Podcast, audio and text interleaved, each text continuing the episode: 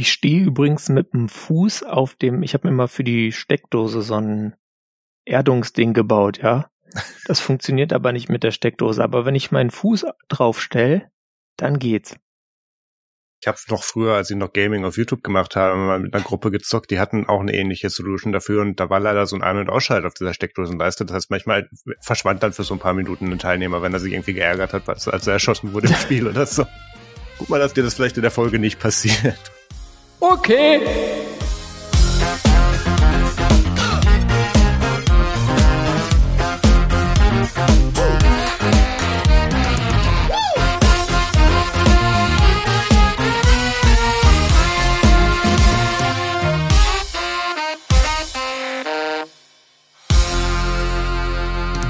Hallo und herzlich willkommen zur Technik Technik Folge 170. Heute ist der 22. Januar 2023. Mein Name ist Maus Quabeck und mit dabei ist der Peter Mack.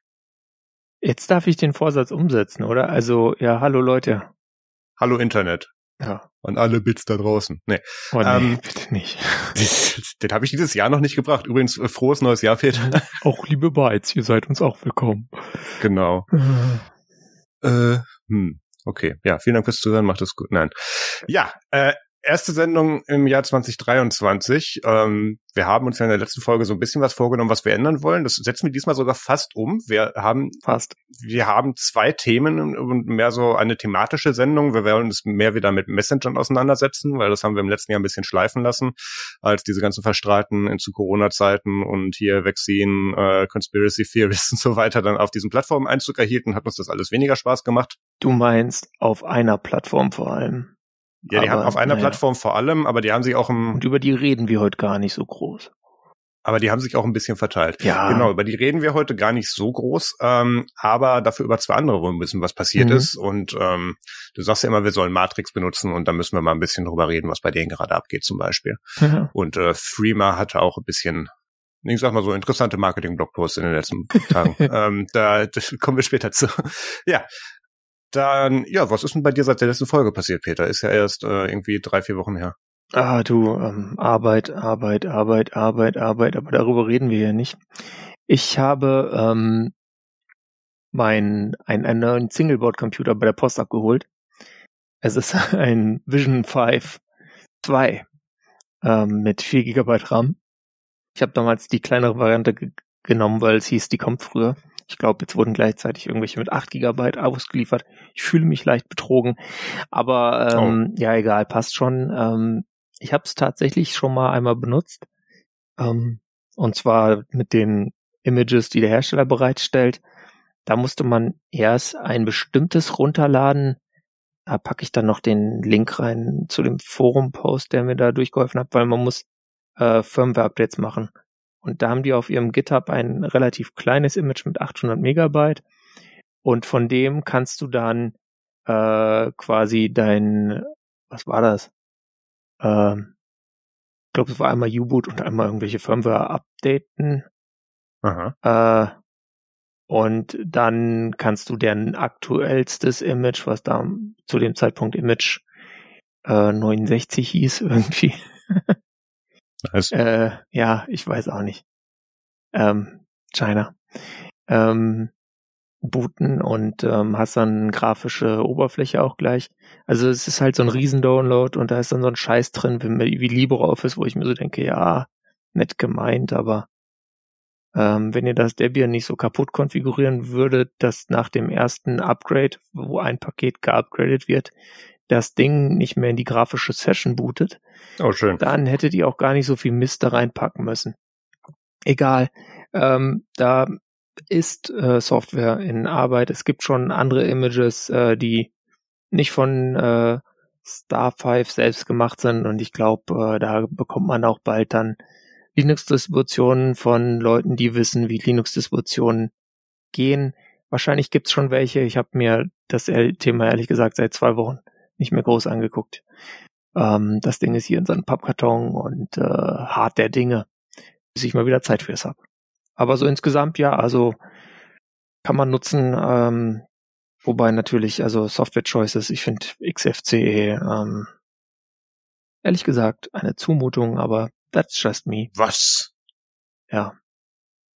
Unfassbar. Und dann steht da noch was drin, was noch viel länger her ist, und zwar Rent über App gesteuerte Parkstationen. Und ist eigentlich mehr so ein Rant auch über iOS und Softwarequalität. Und zwar war, be, begab es sich so, ähm, also ich bin nach Bethlehem gefahren zur Volkszählung. Ach nee, nee, warte, ich war bei meinen Eltern wegen Weihnachten. So ähnlich. Und ähm, da hat, war dann was in der dortigen Packstation, das war so eine, die per Bluetooth läuft, angekommen. Und ich wollte das abholen. Ich hatte kurz vorher meinen Mobilfunkvertrag gewechselt ähm, ich bin jetzt bei einem Billiganbieter im Vodafone-Netz und nicht mehr bei einem Billiganbieter im O2-Netz und ja, lohnt sich. Ähm, jedenfalls war keine SIM in meinem iPhone und siehe da sehr seltsame Errors äh, bei dem Teil. Also auch wenn du eine Internetverbindung dann über einen Hotspot hergestellt hast zu einem anderen Gerät, ähm, funktioniert die, Packstations-App einfach nicht richtig und zwar ähm, in drei verschiedenen Versuchen äh, war in so einem halb angemeldeten Status, hat einem nicht angezeigt, dass man was abholen kann und so weiter. Und äh, das war schon ein bisschen äh, nervig ähm, und keine irgendwie aussagekräftige Fehlermeldung. Ja, weil wenn, wenn da irgendwie beim Start der App kommt, yo, äh, sorry, äh, ich habe gerade keine Internetverbindung, ich funktioniere nicht richtig oder tu eine SIM rein, dann klappe ich auch, dann kann ich ja damit umgehen. Aber so sah es so aus, als würde es funktionieren, hat aber nicht funktioniert und das fand ich ein bisschen, bisschen schade. Da kann DHL mal nachbessern. Ich habe dann aber, glaube ich, doch kein Angry App Review geschrieben, weil das bringt ja auch nicht so viel. Marius, du hattest auch Spaß mit guter Software, steht da. Ja, ich war seit ähm, seit Sil oder kurz vor Silvester fing, fing meine Deutschlandtour an. Ich bin irgendwie von oben Gelting runter nach äh, Großraum Ludwigsburg gefahren. Die große Deutschlandtour. Genau. Mit Harpe Kerkeling und Wiegald Boning. Nein. Ähm, bin ich dann eben irgendwie runtergefahren bis Ludwigsburg, weil ich da eben mit, mit, mit Pierre und, und seiner Partnerin irgendwie Silvester verbringen wollte. Und dann bin ich noch irgendwie weiter runter, dann nach Österreich, äh, weil ich da bei einem 24-Stunden-Livestream die Videoregie gemacht habe. Ähm, hier kann ich mal gucken, ob ich den noch verlinken kann. Das, da hat ein, ein Kollege von mir, äh, der, der ist Sammler von so Game und, und, und Film-Memorabilia und hat da irgendwie für 25.000 Euro Warenwert irgendwie DVDs gehabt und die haben wir dann alle am Boxen besprochen und so. Und das waren irgendwie 17 Stunden, die wir diesen Livestream gemacht haben, tatsächlich. Ähm, ich muss mal gucken, die Best-ofs davon muss ich noch schneiden, vielleicht verlinke ich die dann. Das war ganz witzig. Dann bin ich noch weitergefahren in Österreich und habe noch bei einer Kollegin von Nextcloud vorbeigeschaut für irgendwie zwei Tage und bin dann wieder hochgefahren und habe dann noch irgendwie eine halbe Woche in Berlin verbracht, ähm, bevor ich dann wieder hochgefahren bin und habe dann dort aus dem Nextcloud-Büro gearbeitet und ich dachte, jetzt da macOS Ventura draußen ist, offiziell würden meine Softwareprobleme aufhören. Spoiler, das ist nicht der Fall. Ich hatte da ja immer so, so interessante äh, interessante Gegebenheiten, wenn man da versucht hat, Hardware anzuschließen über USB-C-Hubs. Ähm, dass der dann manchmal Video nicht erkannt hat, aber Strom ging noch rein oder es ging kein Strom rein, aber Video kam raus und Daten auch nicht so richtig und nur über USB 2.0 oder so. Also so ganz interessante Sachen. Und ähm, da saß ich dann irgendwie in Berlin, hatte war irgendwie kurz vor einem Videocall, kam ins Büro und wollte meinen Laptop aufklappen, der es irgendwie geschafft hat, sich über Nacht leer laufen zu lassen. Der ging nicht richtig in Standby. Und ähm, der sich dann für gute zwei Stunden geweigert hat, Strom anzunehmen, weil er das Ladegerät nicht authentifiziert bekommen hat. Der war tiefenentladen. Aua. Und der hat dann zwar manchmal so ein bisschen gepiept, das macht er ja, wenn man da ja Strom anschließt, dann kommt dieses, dieses Gedung da und dann ähm, kam auch manchmal kurz das Icon, aber er hat nicht geladen und ich habe das dann immer nebenher, ich habe so so ein USB-Kabel, was mir anzeigt, wie viel Watt da gerade durchgehen oder ich kann das auch über meine hier meine Zendor Supertank Pro äh, Powerbank zeigt dem auch den Verbraucher. Das heißt, ich krieg mit, wenn da Strom rausgeht oder nicht. Das ist in dem Fall wichtig, warum zu sehen, nimmt das Ding jetzt endlich Strom an. Und ich habe dann irgendwann nach ganz vielen verschiedenen, ich glaube, ich musste das Ding dann mit einem USB 2.0 USB-A auf USB-C Gerät dann so trickle chargen, damit der, der Controller wieder hochkam, damit das dann richtigen Strom annahm. Ähm, das meine Fresse, das war, das war cool. Da habe ich dann äh, irgendwie den halben Vormittag vom iPad Mini ausgearbeitet. Ähm, ja, das äh, ist immer noch ein Problem und ich befürchte so langsam, dass das nicht mehr an macOS Ventura liegt, was ich hier habe. Als das noch Beta war, mit das dann irgendwie manchmal, ich habe Peter da einmal Videogeschichte hat irgendwie mal irgendwie, ich glaube, das hatte ich dreimal innerhalb diesem guten halben Jahr, in dem ich diese Beta-Version genutzt habe, dass der Bildschirm geflackert hat, habe ich noch gesagt, ja gut, Treiber und angeschlossene Hardware und was auch immer, okay, kannst du abhaken, der Rest der Zeit tut's ja. Und jetzt ähm, habe ich dann aber immer mehr die Probleme, wenn ich das Ding über was anderes als ein Thunderbolt Hub ähm, betreibe. Und ich glaube tatsächlich, dass der Controller einen Schuss hat. Ich werde noch einen Versuch wagen und werde das Ding komplett platt machen, dass da nicht mehr irgendwo noch was von der Beta drunter sitzt. Aber ansonsten werde ich das Ding wohl mal bei Apple einschmeißen müssen. Und ähm, das ist besonders schade, weil ähm, Board und Komponenten tauschen ist ja mittlerweile alles Hardware-ID-technisch so aneinander getackert, dass sie dir eigentlich ein neues Mainboard oder gleich einen neuen Laptop geben müssen. Mhm.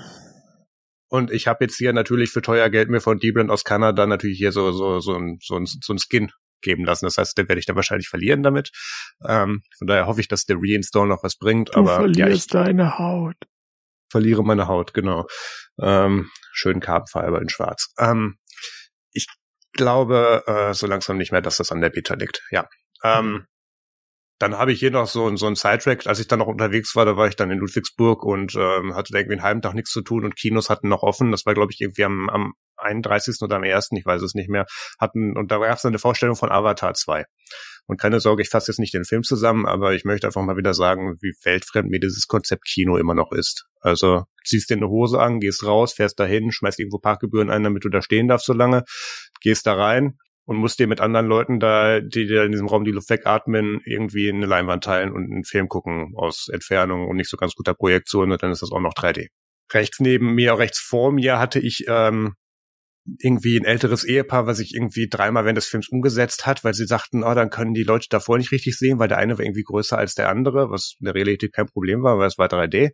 Ähm, und äh, dann neben mir hat irgendwie einer Popcorn geworfen. Die jüngere Generation klatscht jetzt immer noch in Kinos. Ähm, das, das kannte ich eigentlich nur von der älteren Generation nach Landungen im Flugzeug. Ähm, aber das machen anscheinend jetzt auch wieder jüngere Leute im Kino bei äh, hier dem dem dem letzten Avengers-Film oder dem Finalen, da habe ich das noch verstanden, weil das Franchise haben sie irgendwie zwölf Jahre aufgebaut, aber Avatar 2, da lagen 15 Jahre zwischen, weiß ich nicht. Ähm, und äh, dann hatte ich vor mir eine, das war super, ähm, die hat sich die ersten zehn Minuten des Films beschwert, wie scheiße das aussieht. Das, äh, man kann ja gar nichts erkennen. Und irgendwann beugte sich dann, glaube ich, ihr Partner dann zu ihr, hat ihr die Sonnenbrille abgenommen und die 3D-Brille aufgesetzt. Ähm, das fand ich besonders gut. Also es, ja, Weißt du, da habe ich Geld für bezahlt. Das, das verstehe ich nicht. Ich, ich, ich wäre irgendwie nach zehn Minuten habe ich gedacht, wenn ich, wenn ich das irgendwie mhm. mit einer mhm. Tüte Popcorn oder Chips zu Hause auf dem Sofa machen könnte, da hätte ich mehr Geld für ausgegeben. Ja, verstehe ich. Ich meine, ich werde morgen mal wieder ins Kino gehen, glaube ich. Wenn ich, Aha. wenn ich, wenn man kann, wenn ich, wenn ich die Teile, privaten Teile meines Terminkalenders, die halt nicht im Terminkalender stehen und mir deswegen manchmal nicht so bewusst sind, äh, richtig erinnere, ähm, da kann ich dann vielleicht auch berichten. Aber ja, es ist äh, ein eigentlich eine nette Idee, aber die anderen Menschen sind halt die Hölle. Ich, ich bin ja auch so ein bisschen verwöhnt, weil ich ja irgendwie durch die, die Kreise, in denen wir uns bewegen, manchmal zu irgendwelchen Vorstellungen oder Pre-Screenings eingeladen werde und da sitzt dann irgendwie mit drei Leuten in einem riesen Kinosaal und hast da so ein privates Wohnzimmer. Das ist wiederum ganz cool. Aber wenn da noch so andere Normalsterbliche mit dabei sitzen, das ist ein bisschen anstrengend. Also das, das verstehe ich nicht, warum wir das, warum wir das früher so akzeptiert haben tatsächlich. Das, das, äh, ja, ich stelle jedes Mal fest, was für eine Idee das war. Ja. Na gut.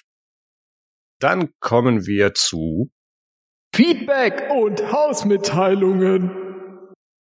Erstmal vielen Dank. Äh, in der letzten Folge habe ich ja zusammengefasst, wie es mit der finanziellen Situation aussieht und dass wir uns über mehr Daueraufträgler freuen würden. Und tatsächlich gab es da einen merklichen Anstieg. Da möchte ich mich sehr herzlich für bedanken.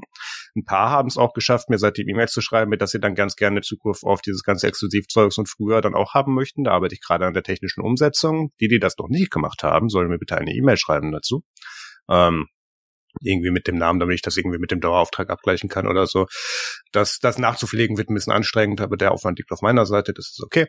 Ähm, und was wir auch gemacht haben, beziehungsweise was, wenn diese Folge rauskommt, äh, wieder möglich ist, ist, wir haben den Patreon wieder hochgefahren. Unter patreon.com slash nerdsmedia gibt's dann für äh, verschiedenste Beträge und Perks dann eben auch Möglichkeiten, an diese Exklusivsachen ranzukommen. Also wer da eine Münze einschmeißen möchte, die Möglichkeit gibt's jetzt auch wieder.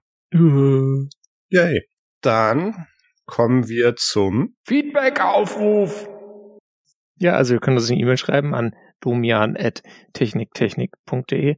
Bekanntermaßen werden diese E-Mails nicht von uns, sondern von Dom und Ian gelesen. Ähm, dann könnt ihr kommentieren auf techniktechnik.de unter dieser Folge und kommt in unseren Chat unter chat, nee, unter techniktechnik.de slash chat. Wenn ihr euch mit interessanten Leuten unterhalten möchtet, dann geht auf OpenAI.com. Nein. Ähm, bitte kommt zu uns. Ah, Foreshadowing, Foreshadowing. Ja, wir reden heute auch ein bisschen über ChatGPT. Ja. Aber jetzt kommen wir erstmal zum Follow-up. Richtig. Und es gibt gute Nachrichten. Ähm, ja, weniger Elektronikschrott. Ja, äh, das, es geht um Stadia. Wir erinnern uns dieser äh, Cloud Gaming Versuch von Google, ähm, der nicht funktioniert hat, weil Google dafür bekannt ist, neue Projekte einzustampfen und dementsprechend der Service keine Traction bekommen hat und dann der Service eingestellt wurde. Mhm. Ähm, siehe auch selbsterfüllende Prophezeiung. Und ähm, da waren sie ziemlich cool in der Abwicklung. Sie haben gesagt, wir, wir wollen jetzt ab hier, als sie das bekannt gemacht haben, auch keine, keine Subscription-Gebühren mehr. Der Service läuft aber noch eine Weile. Die Subscription-Gebühren kriegt ihr nicht wieder, weil das ist so Services rendered. Ist ja nicht unser Problem, mhm. wenn du es in der Zeit nicht genutzt hast, aber dafür bezahlt hast. Ich habe mal geguckt in meiner Historie. Ich habe das irgendwie 14 Monate bezahlt und habe ein Spiel gekauft und das vielleicht einen Monat gespielt. Immerhin. Von daher, ähm, da wird es Leute geben, die es noch weniger genutzt haben. Ja, was sie hier dann aber gemacht haben, ist äh, nicht nur zu sagen, wir wollen jetzt kein weiteres Geld für die Subscriptions und der Service wird eingestellt, aber der läuft jetzt noch ein paar Monate. Ähm, wir erstatten dir auch sämtliche Kosten für die Controller und Spiele, die du da gekauft hast. Also ich habe es ja, weil ich ein Google One-Kunde bin für erweiterten Speicher, ähm, damals in so einem Bundle kostenlos gekriegt. Dementsprechend die Hardware habe ich, da habe ich nicht nochmal Geld für gekriegt. Ähm, aber die Spiele, die ich gekauft habe, in dem Fall war es auch nur Cyberpunk und noch irgendwas anderes, das habe ich zurückerstattet bekommen und alle anderen auch. Also wenn ihr da noch was ausstehen habt, dann meldet euch bitte beim Support, die sind da auch sehr schnell. Ähm, und was sie jetzt noch gesagt haben, okay, ähm, da braucht es dir so einen Stadia-Controller für, damit das überhaupt richtig tat. Und ähm, der ist jetzt so ein bisschen braindead und irgendwie mit Kabel konnte man den zwar benutzen mit anderen Sachen, aber das ist jetzt auch nicht mehr so zeitgemäß. Und ich habe damals noch in der Folge gesagt, es gibt Gerüchte und angebliche Threads auf Reddit von Mitarbeitern oder von angeblichen Mitarbeitern auf Reddit dazu, dass äh, das richtige Reddit, aber vielleicht sind die Mitarbeiter nicht echt, danke.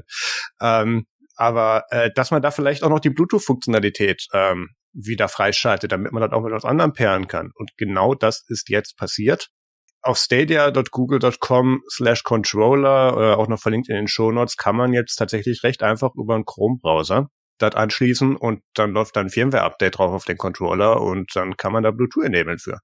Ähm, wichtig ist es hier, dass das nur bis zum 31. Dezember 2023 verfügbar ist, schreiben sie hier. Mache ich mir jetzt keinen großen Gedanken drum, weil bis dahin hat das einer reverse engineert und auf GitHub gepackt. Aber ähm, dass, wenn man das offiziell machen möchte, dann sollte man das bis Ende diesen Jahres dann auch tun. Ich, ich, ich, ich wette ja auf den, auf den ähm, Zweitmarkt dann auf Ebay dazu, dann die Frage, weißt du noch früher die iPhones mit, wo noch Fortnite drauf war und so und ähm, das ist, ist für mich noch nicht lang genug her, dass ich es früher nennen würde, aber ja. Also da kann man dann jetzt dann auch den Controller mit was anderem pairen über Bluetooth. Und ähm, das ist recht cool gemacht. Das werde ich bei meinem auch noch machen. Der lädt derzeit gerade noch. Und ähm, ja, wie gesagt, weniger Elektroschrott. Das Ding kann man weiterverwenden. Das ist ein sehr brauchbarer Controller. Der, der äh, wurde sehr, sehr positiv angenommen. Ähm, ja, finden wir gut. Auf jeden Fall wir haben heute auch noch ein bisschen Fokus auf, auf uh, Repairability und Nachhaltigkeit, aber da kommen wir ein bisschen später zu. Was machen wir denn bis dahin? Bis dahin reden wir kurz über Haiku. Ja. Hallo Heiko. Wer ist Heiko? Hallo Heiko. Ähm, Haiku ist also in den 90ern, ja, da gab es so Betriebssysteme ähm, auch schon. Und eins davon, was äh, Apple fast gekauft hätte, wenn sie nicht Next gekauft hätten, war BOS. Und ähm, komischerweise gibt's immer noch Leute, die da irgendwie so hinterherhängen. Und deswegen wurde dann irgendwann ein Projekt gegründet, nachdem dann klar war, okay, also ich glaube, Firma B wurde dann von also die hat verschiedene Eigentümer durchlaufen. Die ist dann irgendwann, glaube ich, mal von Palm oder Palm Source, dem Software-Teil von Palm, das war ja auch irgendwie ganz seltsam gekauft worden. Ja. Und äh, die Rechte liegen jetzt immer noch teilweise bei, ich glaube, bei Access, das ist so eine japanische Firma, die die mal gekauft haben. Und jedenfalls, deswegen heißt das Ding dann nicht OpenBIOS, sondern Haiku, weil dann auch jemand Rechte hält. Und ähm, das ist äh, seit einer einiger Zeit in Beta und da ist jetzt die vierte Beta draußen, noch Ende letzten Jahres war das, glaube ich, sogar. Und äh, man muss sagen, die kommen echt immer weiter von der Stelle. Ich habe es jetzt, ehrlich gesagt, äh, den Installer habe ich mal kurz vorgebootet gehabt, aber mehr auch nicht. Ähm, sie haben auf jeden Fall jetzt High DPI Support schon mal. Also du kannst ähm, wenn du irgendwie ein altes äh, Intel Notebook mit Retina hast und dann darauf Heiko gebootet bekommst, weil das ist mir jedenfalls auf dem äh, Rechner MacBook Air meiner Eltern nicht gelungen, äh, dann äh, kannst du da schön äh, ordentliche, dass es gut aussieht und so, ne? Haben, dann haben sie ein bisschen optisch was verbessert. Sie haben jetzt äh, Thumbnails im Tracker, das ist der File Manager quasi. Ähm, sie haben mehr Unterstützung für USB, WLAN-Dongles ähm, über WLAN-Treiber aus OpenBSD. Äh, sie haben NTFS-Treiber und so weiter. Äh, der Browser Web Positive äh, hat ein äh, neues WebKit, das heißt, damit kann man jetzt wieder ein bisschen besser surfen, aber ihr wisst ja, wie es mit WebKit teilweise ist, wenn ihr mal irgendwie Epiphany nutzt, diesen GNOME äh, Webbrowser, äh, dann ja, also da geht nicht jede Webseite perfekt mit. Wo wir gerade schon bei äh, GTK sind, äh, GTK 3 Apps laufen jetzt auch auf Haiku, ähm, äh, weil sie auch einen neuen Valent Compatibility Layer haben. Und äh, da kannst du jetzt dann sowas wie Inkscape, GIMP oder halt auch GNOME Web nutzen, was äh, schon ziemlich cool ist.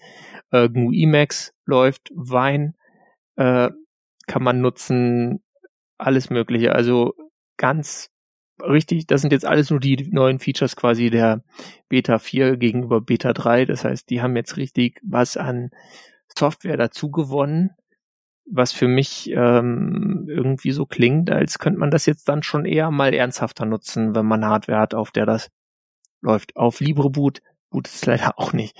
Sonst hätte ich das schon auf einem äh, meinem äh, langsamen X60S, was ich jetzt noch hab. Das andere ist abgeschickt, was wir verlost hatten. Und auch angekommen. Jedenfalls da würde ich sonst drauf probieren, aber naja, ähm, gerade für ältere Hardware, denke ich, ist das sehr interessant, weil das ist, ja, da fühlen sich, im Vergleich fühlen sich immer also einige Linux-Distributionen sehr, sehr langsam an, sage ich mal. Ganz mhm. äh, neutral. Und das Nicht ist schlecht. Haiku. Ja, also ARM Support ist auch in Arbeit. Ich glaube, sie arbeiten auch an Risk 5 Support. Da habe ich auf jeden Fall mal was gesehen. Ähm, ah, und das bringt uns zum nächsten Thema, weil Risk 5, diese alternative CPU-Architektur, wo ich äh, letztes Jahr geungt hatte, dass ähm, da vielleicht äh, Qualcomm, wenn ARM sie zu sehr ärgert, auch, auch mal hingeht oder andere Player, die wir aus dem ARM-Bereich kennen. Äh, da hat jetzt ein sehr wichtiger Software-Player, wenn wir uns ARM-Geräte anschauen, und zwar Google mit Android, ähm, offiziellen Support angekündigt. Ja, also sie nennen es First Tier Support, den sie bringen wollen das heißt jetzt nicht, dass ich jetzt auf meinem Vision 5 äh, da übermorgen irgendwie ein äh, geiles Android offiziell von Google mit äh, Play Service und so weiter laufen lassen kann, weil dem Chip fehlen, glaube ich, auch noch, fehlt noch die äh, Vector Extension und so, die Google dann schon gern hätte für Performance. Aber insgesamt ist das ähm, schon ganz nice. Gib's doch zu, du willst doch mit deinen Singleboard-Computern auch nur telefonieren. Ja. Sehr schon. Dann kommt Peter auf den nächsten Kongress mit so einem Rucksack voller Platinen nee. und sagt dann, ich schließe da jetzt einen Kopfhörer an und rufe dich an. Eigentlich würde ich gern testen, ob die ganze Android-Malware auch auf Risk 5 läuft. Sehr schön.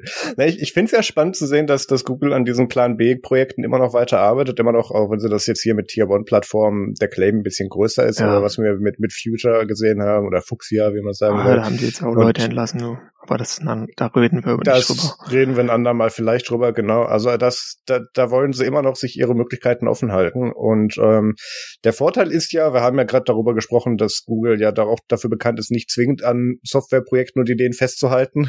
Mhm. ähm, dass da der Benefit größtenteils aber zurückfließen kann, weil da doch viel out in the open entwickelt wird. So, also das, äh, selbst wenn es Google da später nicht komplett aufgreift, äh, verloren ist da ja nicht viel dann. Also ja. Nee, definitiv nicht. Und äh, also du brauchst natürlich den, den Plattform-Vendor irgendwie im Boot. Also man kann ja. da schon Android drauflaufen lassen auf so RISC-V-Geräten, das wird auch schon gemacht. So ist ja nicht. Aber ähm, also ohne, wenn das jetzt was Ernstzunehmendes sein soll, ja, dann ist es halt die Realität im Westen, dass du dann halt auch irgendwie diesen Google Play-Kram drauflaufen lassen können musst und dafür brauchst du den kannst du ja nicht einfach so mal für ARM bauen, weil der Open Source wäre, weil der ist halt nicht Open Source. Ne? Brauchst du halt dann den ja. und äh, da, deswegen ist das ziemlich cool. und eine Nachricht und nicht nur so, äh, ja, egal. Dann kommen wir zum nächsten und ähm, ja, jetzt fangen wir dieses ganze Chat-GPT-Thema so ein bisschen an. Ähm, Microsoft mit ihrem Suchmaschinenversuch Bing hat äh, beschlossen, wir wollen da jetzt OpenGP, äh, OpenGPT, ja auch, aber äh, OpenAI als Chatbot integrieren drin, damit ähm, da so ein bisschen mit Language Models und so kontextualisierte Antworten so besser laufen können. Und ähm, das wird größtenteils gemischt aufgenommen, weil ChatGPT ist sehr gut in, in Konversationen zu benutzen. Und ähm, wenn die Datenlage oder das Dataset dahinter nicht so gut ist, dann ist das aber auch im Brustton der Überzeugung in der Lage, dir den großen Quatsch an die Backe zu labern. Mhm. Ähm, da kommen wir später noch zu. Will man in Suchmaschinenergebnissen in der Regel nicht. Ähm, oder wenn, dann als bezahltes Feature. Und dementsprechend ist das hier sehr skeptisch aufgenommen worden. Ähm, Google arbeitet natürlich da auch an was eigenem zu, beziehungsweise ich bin mir ziemlich sicher, dass das auch schon äh, bei denen so läuft. Also das äh, ist jetzt keine neue Idee, aber dadurch, was wir jetzt in den letzten Wochen und Monaten mit mit ChatGPT von OpenAI gesehen haben, gerade auch mit einer API diese äh, sehr offen äh, und relativ kostengünstig äh, für andere zugänglich gemacht haben, jetzt äh, im ersten Anlauf in dieser Evaluationsphase, ähm, da sieht man doch viele Möglichkeiten, die daraus entstehen können. Ähm, da gibt es so ein paar Probleme mit, wie ähm, das eine ist, äh, ich finde leider den Teil im Artikel gerade nicht, aber ähm, ChatGPT wurde ja oder Dataset wurde an vielen Konversationen im Internet, die die Menschheit geführt hatte, ähm, trainiert. Und ähm, wenn wir was Besseres wollen, was besser reagieren kann als wir, dann ist das schwierig, wenn man mit einer schlechteren Datengrundlage anfängt. Und unter anderem hat OpenAI dann auch irgendwie nach Kenia für zwei, äh, für zwei Dollar pro Stunde ähm, dann irgendwie geoutsourced, dass da Leute über Prompts drüber gehen, damit die, damit die weniger toxisch sind. Also das, das zeigt sehr gut noch, wo da die Probleme bestehen. Aber Peter und ich haben in den letzten Tagen und Wochen tatsächlich auch ChatGPT benutzt für einiges. Willst du da vielleicht zuerst anfangen? Was hast du damit gemacht? Ähm, ich habe zunächst mal habe ich versucht, das Ding mir in Word-Makro schreiben zu lassen. Mhm. Kam der Virus gleich mit oder? Der Code sah sehr gut aus, aber das Pro also ich habe gecheckt, dass er keine Payloads irgendwo runterlädt. Das heißt, das Virus kann ich, glaube ich, relativ ausschließen sah alles ganz harmlos aus. Ich habe es auch gelesen, bevor ich es in Word ausgeführt habe. Äh, aber ähm, ja, also es war schwierig, das Ding dazu zu bringen, was mit meiner Ver Version von Word dann irgendwie auch tatsächlich ausführbar war. Das ist mir tatsächlich nicht gelungen. Ähm, aber es sah immer wieder sehr plausibel aus. Ähm, was ich dann jetzt kürzlich gemacht habe, war, ich habe äh, einerseits das Ding mal ein Intro hier für den Podcast schreiben lassen auf Deutsch da war dann sowas Lustiges drin, äh, und zwar, dass es irgendwie setzt euch zurück statt lehnt euch zurück ja. in einem Satz geschrieben hat, wo ich mir so dachte, jo, resettet euch mal. Gute Idee. Einfach mal sich selber zurücksetzen. Hier, zack, Flasche Schnaps auf Ex. Ähm, kann er machen. Und dann hatte ich jetzt noch eine reale Anwendung, die ich ähm, gestern dann umgesetzt habe. Und zwar habe ich mir einen äh, Entwurf für einen äh, Blogpost schreiben lassen. Ähm, der klang aber ehrlich gesagt, also die, die Originalfassung, äh, ich habe den Blogpost verlinkt, da sind auch noch zwei, drei Sätze drin, die original so waren, wie ChatGPT sie geschrieben hat. Mhm. Aber das meiste habe ich wirklich umformuliert, weil äh, das klang einfach wie so eine unsubstanzierte Werbung für mich. Ähm, und nicht wie, wie, wie ich einen Artikel schreiben würde. Aber es hat trotzdem geholfen, weil man dann schon mal eine Struktur hat, in der man arbeiten kann. Du hast so einen Anfang, Mitte, Schluss ähm, und kannst dann äh, in diese Struktur halt das reinarbeiten, was du gerne reinarbeiten möchtest. Und ähm, wenn man was sieht und man merkt, okay, das gefällt mir nicht, dann ist man ja schon am in einem anderen kritischen Denken, als wenn man selber erstmal was losschreibt. Das heißt, ich glaube, theoretisch müsste man jetzt mal länger testen, kann man damit tatsächlich den eigenen Output sich einfacher machen und äh, hat am Ende vielleicht sogar bessere Blogartikel. Das ist schon ziemlich genau das, für das ich ChatGPT auch verwendet habe. Ich habe, kurzer Spoiler aufs MFG, ähm, dieses Jahr den Nextcloud Podcast übernommen. Und ähm, da ist jetzt die erste Folge draußen und ich habe ChatGPT die Shownotes schreiben lassen, beziehungsweise den Teil vom Blogpost dazu. Wie habe ich das gemacht? Ich habe, wie sich das für den richtigen Podcast gehört, dann natürlich Chaptermarkers drin gehabt und habe die einfach nur aufgelistet und habe gesagt, hier schreib mir Shownotes oder eine Zusammenfassung der Folge auf Grundlage dieser Überschriften, die irgendwie alle nur fünf Wörter waren. Also dieses, diese Chapter-Titel. Mhm.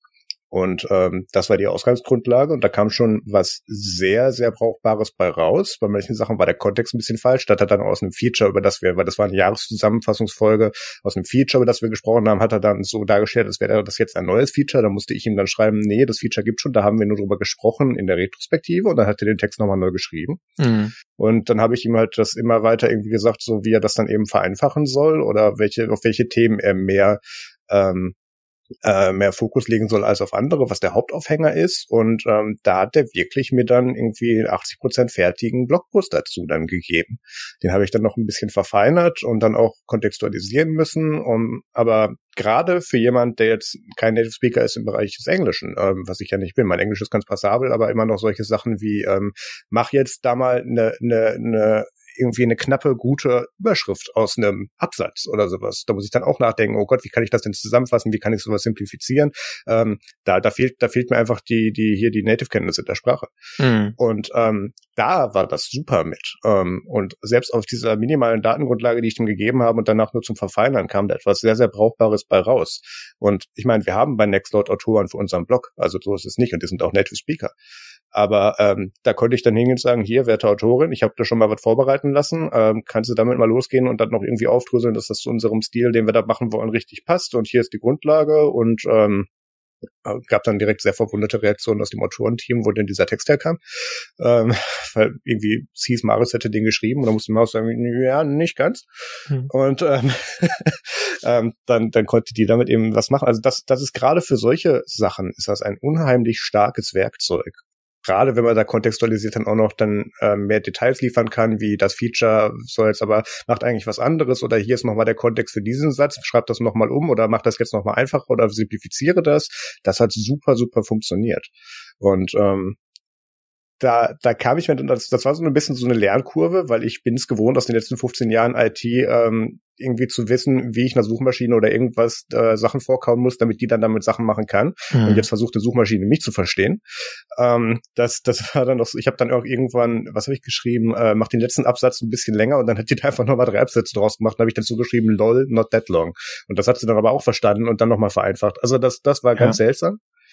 Aber das hat super funktioniert. Und gerade für jemand, der halt irgendwie in einer anderen Sprache wirklich äh, gute Copy schreiben muss. Ähm, da ist das, da ist das ein unheimlich starkes Werkzeug. Ähm, es ersetzt natürlich nicht, also wenn man für die meisten Themen, die du nicht in der Anfrage bereits so äh, simplifizierst oder beschreibst, dass selbst dann dieser Algorithmus oder diese AI dahinter versteht, was genau damit passieren soll. Du brauchst immer dahinter noch den Menschen natürlich, der das dann guckt, dass das dann auch miteinander passt, was da steht, natürlich. Aber da, das, das hat mir schon sehr, sehr geholfen. Und ähm, das ist auch tatsächlich ein Tool, wo ich keine Schmerzen hätte, irgendwie monatlich ein paar Euro zu bezahlen. Ich habe jetzt auf Twitter irgendwie die Tage da irgendwelche Screenshots gesehen, dass sie da irgendwie 49 Dollar im Monat verhaben wollen oder so. Das habe ich auf der Webseite noch nicht gefunden. Also das nimmt das als unbestätigt, aber das als, als kreatives Werkzeug hätte ich da als Firma kein Problem, das auszunehmen, äh, auszugeben, ehrlich gesagt. Ähm, da, das bringt dich einfach nochmal so viel weiter und dadurch, dass das eben an so viel Texten der Menschheit getrainiert ist, kommen da eben auch gute Sachen bei raus, weil die sich eben an diesem Stil orientiert. Das heißt, du musst da nicht das Rad nur erfinden, sondern du, du tust dazwischen nur nochmal gucken, was packe ich in das Rad rein. Ja. Da ist das super mit. Ähm, bringt es natürlich diese ganze große Diskussion, die wir auch schon bei äh, bei den ganzen AI Image Generators geführt haben und ähm, äh, und äh, hier GitHub Copilot mit ähm, wer hat da jetzt später die Rechte dran? Kannst du das Recht überhaupt beanspruchen, weil du es weil du's verfeinert hast? Oder also die, diese ganze Diskussion. Da hoffe ich ja auf meine auf meine äh, Neujahrsvorhersage oder die, die Vorhersage für dieses Jahr, dass sich da noch irgendwelche Strategien und Policies etablieren. Aber schauen wir mal, soweit sind wir noch nicht. Mhm. Aber ähm, da, da fand ich das sehr interessant mit ChatGPT. Das hat, das hat gut funktioniert und werde ich definitiv weiter versuchen. Weil ich, ich weiß für die meisten Sachen, die ich schreiben muss oder skripten muss, die grobe Outline und dann schicke ich ChatGPT los und sage, hier, mach mal und dann entwickelt sich da auch so ein bisschen so ein, wie du gesagt hast, Anfang, Mitte, Schluss, wo man eben was draus machen kann mit und ähm, sich daran orientieren kann und da ist das nicht 100 Prozent, was du kriegst, aber 70 bis 80 Prozent kriegst du da locker raus, wenn du dann da noch verfeinerst. Genau. Ja, ist immer die Frage, ich hatte dann irgendwann keine Lust mehr, ChatGPT weiter mit Prompts zu nerven und mir noch was schreiben zu lassen. Deswegen habe ich dann mir gedacht, gut, ich schreibe es jetzt selber fertig. Aber ähm, da kommt man natürlich auch relativ weit mit so Nachschärfungen und mit der Zeit bekommt man dann natürlich auch mehr Übungen, dass man gleich bessere Queries schreibt, damit da das mehr was rauskommt, was in der Nähe ist von dem, was man will. Ja. Wichtig ist natürlich auch, dass man selber die Expertise mitbringt, dass man dann ähm, Blödsinn erkennt. Ja, also teilweise ist es recht offen, offensichtlicher Blödsinn, aber das ist halt jetzt für uns offensichtlich. Ich habe irgendwie das Ding mal was über die CES schreiben lassen und dann Risk 5 hat er, hat er gecheckt, ja, offener Prozessorstandard, bla bla bla. Ähm, der es ermöglicht, kosteneffizientere und leistungsfähige Geräte zu entwickeln, wusste er, aber Matrix äh, hat er irgendwie mit Meta verwechselt und hat geschrieben, das ist hm. eine offene Plattform für die Verwaltung von IoT-Geräten und ermöglicht es Entwicklern, ihre Geräte einfacher und sicherer miteinander zu verbinden. Ja, fast aber halt nicht ganz, ne?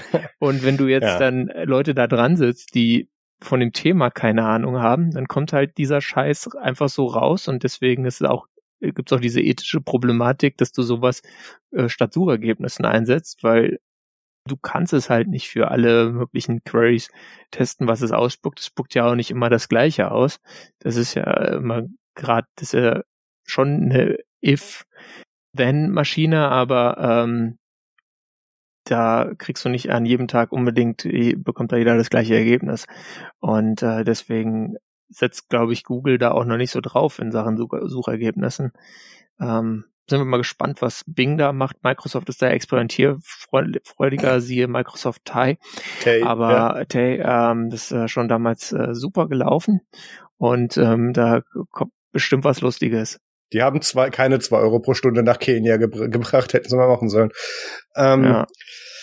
da, da sprichst du einen sehr, sehr wichtigen Punkt an, dass du, wenn du diese AI losschickst, dir da was zu schreiben, ein gewisses Maß auch Verständnis mitbringen musst, was du da später als Ergebnis haben musst. Also das, das war deswegen, ich glaube, CNET hatten wir uns in der letzten Folge drüber lustig gemacht oder wer auch immer ähm, da eben losrennt und von der AI Texte schreiben lässt von Inhalten, die der Autor oder die, die die enterdrückende Person vielleicht nicht versteht.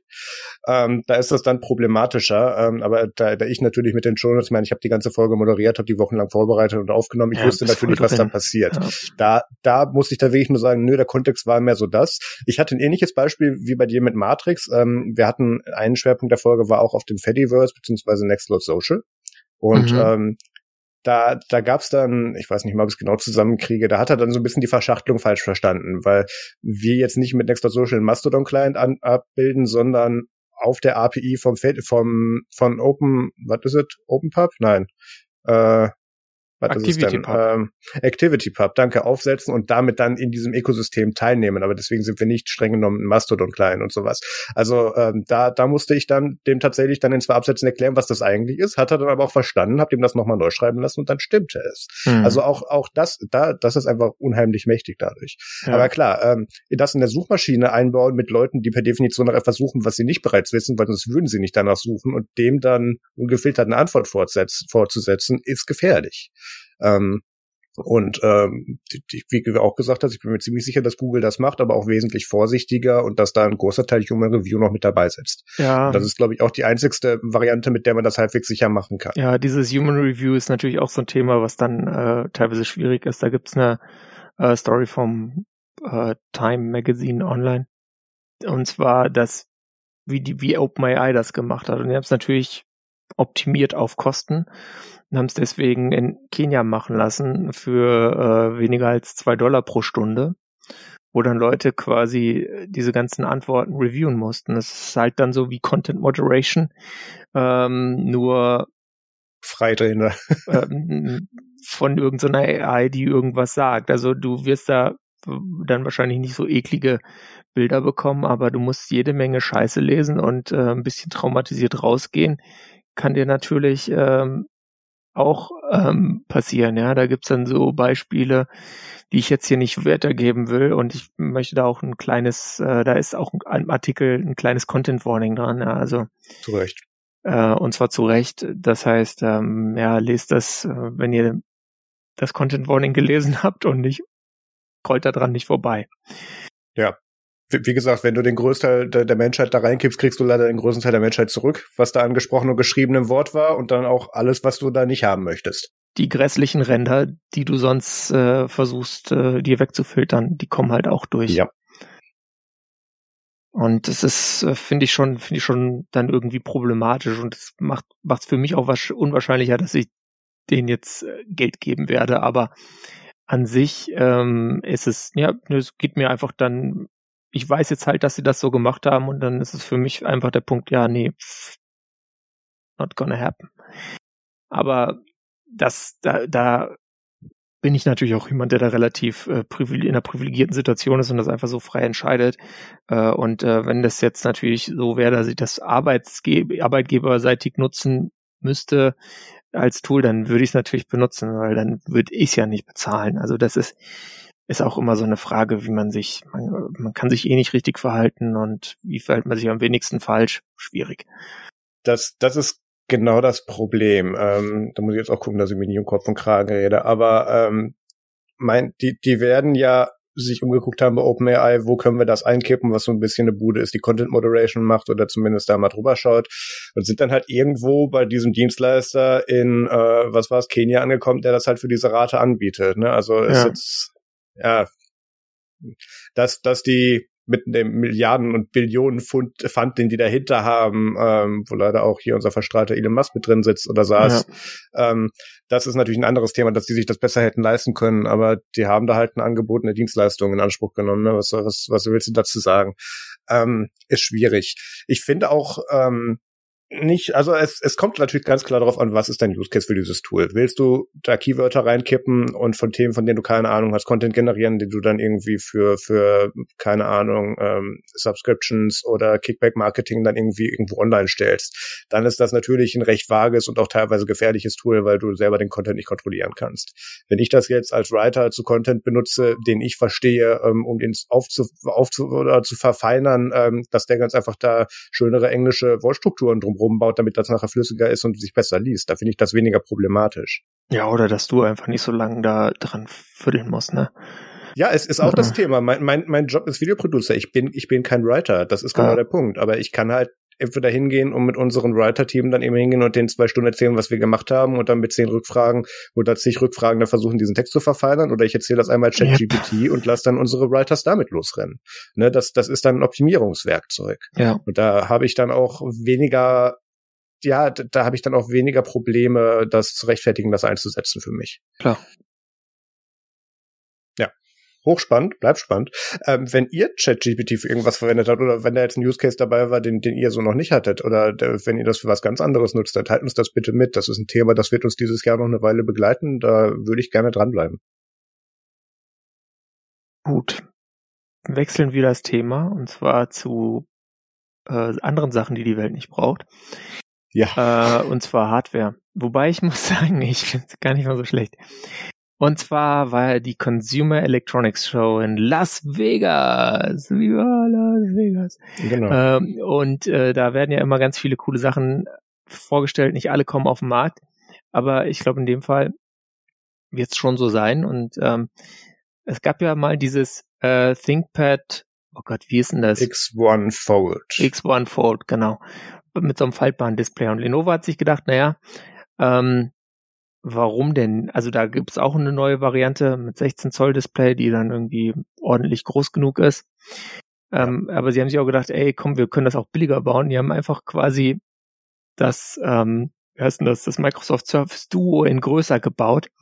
Ja, das Duo oder das Neo, da musste ich auch ja, dran denken. Das ja. Neo kam ja nie, von daher ähm, reden wir von dem realen Produkt.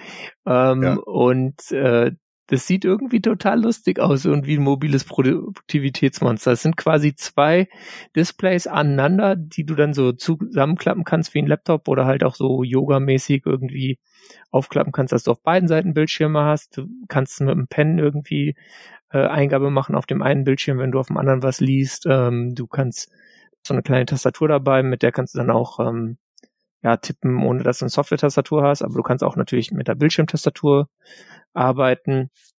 Also Lenovo hat auch Software gebaut, was ja für mich dann immer so ein bisschen so ist, oh Gott, nee, Lenovo baut bitte keine Software. Bitte nicht. Aber ähm, so insgesamt, ich find's eigentlich ziemlich cool, das Yoga Book 9i, um jetzt auch mal zu sagen, wie das Ding heißt. Also das, das kurze Vorgeschichte. Äh, zur Vorbesprechung dieser Folge habe ich gesagt, können wir bitte den ganzen CES-Scheiß dieses Mal nicht machen? Und Peter meinte so, nee, da war was dabei, darüber will ich reden. Es gibt wieder faltbare oder oder hier Doppel Doppel Doppeldisplay Laptops. Ja. Und ähm, ich, da, ich, bis ich mich äh, gestern nochmal in dieses Thema eingelesen habe, stand ich dem sehr skeptisch gegenüber, weil auch dieser Formfaktor wächst so langsam. Ähm, Gross on Me gibt's da eine deutsche Übersetzung für. Ähm, der wächst dir langsam ans Herz. ja, danke, genau. Ja, Hauptsache nur dahin. Ähm, ja, also, das Prinzip ist hier, man hat auf den faltbaren Teil des Displays verzichtet, indem man da einfach zwei Displays aneinander gemacht hat, auch mit einem Displayrand, wenn ich mir diese Bilder angucke, mhm. der akzeptabel ist. Ähm, das ist nicht noch was, wo ich sage, oh, das ist jetzt, das ist jetzt hier nicht äh, hier Function over Form, beziehungsweise ähm, das, das, das geht schon. Das, da würde ich mich jetzt nicht schämen mit den Displayrändern oder auch mit diesem, mit diesem Faltteil, mit dem Scharnier. Das kann man nutzen. Ähm, Doppel- oder mehr Display Laptops sind auf der CS ein beliebtes Thema. Razer bringt soweit gefühlt jedes Jahr raus mhm. ähm, und lässt sich dann jedes zweite oder dritte Jahr auch den Prototypen auf der CS klauen. Aber das ist ein anderes Thema. ähm, die, ähm, da äh, gab es dann sehr begrenztes Videomaterial, weil irgendwann der Prototyp weg war. Ähm, das ist ein interessanter Formfaktor. Mein Problem ist, dass in den meisten Fällen diese Displays äh, im horizontalen 16 zu 9 Faktor sind und hier sind sie eben, kannst du dir wirklich vorstellen, wie ein aufgeklapptes Buch, also mehr hoch als breit. Das ist, ich glaube, wir haben hier fast 16 zu 10, wenn ich es richtig gelesen habe. Haben sogar 16 zu 10, genau. Äh, 2880 mal 1800, das ist, das ist 1610. Ähm, auch mit einer guten PPI, also das, das kann man tatsächlich drauf gucken und, und irgendwie nicht bei Kotzen, das geht. Und das wird auch einigermaßen hell, obwohl sie hier behaupten, äh, Dolby Vision HDR, das wird mit 400 Nits ein bisschen knapp, also das, äh, ich sag mal so, für den Standard hat's gereicht. Ähm, aber die, also man kann auch im Hochkantmodus, wie dieser, wie dieser Laptop hier benutzt wird, oder wenn du beide Displays aktiv nutzen möchtest mit Inhalten drauf, noch einigermaßen gut nutzen. Aber da haben wir jetzt dann mit, ähm, was sind denn das? Äh, sind das 13 Dreier? Äh, 13,3 müssen es wahrscheinlich sein. Ich finde es leider gerade nicht. Doch, 13,3 Inch ja. OLED-Panels. Ähm, das ist ein bisschen hoch. Da bist du mit dem auf dem Schoß wie ein Galaxy Fold benutzt schon weit weg. Ähm, ja gut, auf dem Schoß würdest du es nutzen wie ein Laptop. Richtig, logischerweise. Da gibt's auch diese, da, da gibt's ein sehr gutes Bild, das packe ich in die Chapter Arts mit rein, dann kann man sich das äh, angucken. Ähm, da gibt's, da gibt's gute Möglichkeiten zu. Also du kannst halt einerseits hier, hier Schiffe versenken Modus nutzen, jede Seite kriegt ein Display oder halt aufgeklappt als Buch oder genau. hoch und damit Tastatur drunter oder als normaler Laptop mit, mit Onscreen Keyboard oder mit diesem Club Keyboard drauf. Natürlich, da es die Yoga Line ist, haben sie da so einen dummen Faltmechanismus gemacht, auf dem das Ding stehen kann, weil eine Hinge wäre zu anstrengend gewesen. Ähm, die wird erfahrungsgemäß zwei Jahre halten und wird am Ende des zweiten Monats bereits aussehen wie Grütze. Ähm, aber wenn du, du kannst Magnet ja, ja. Ja, ja. ja. Aber naja. Ähm, das ist so ein Formfaktor. Also ich tue mich schwer, ich tue mich noch schwer damit, das in diesem Hochkant-Modus nutzen zu wollen ähm, oder, oder mir da einen Use Case für auszudenken. Aber das, das gleiche haben wir auch über die Foldables gesagt und ich bin der größte Befürworter dieses Formfaktors, seit ich diese Geräte mal habe. Also da, da fehlt das Hands-on-Erlebnis. Mhm. Ähm, ich war auch überrascht, wie verhältnismäßig wenig Geld da Lenovo für haben möchte. Also es ist immer noch viel. Ich habe hier irgendwas von 3000 Dollar oder so, glaube ich, gesehen. Warte mal, ich muss hier weiter runter. Sehr gutes Line-Up übrigens, äh, Write-Up auf Ars Technica übrigens, ja. aber mein Gott, ist das lang. 3500 ähm, ist, dachte das, das ist das 17. Ja, ja, ich sehe es gerade. Ähm, genau, 2100.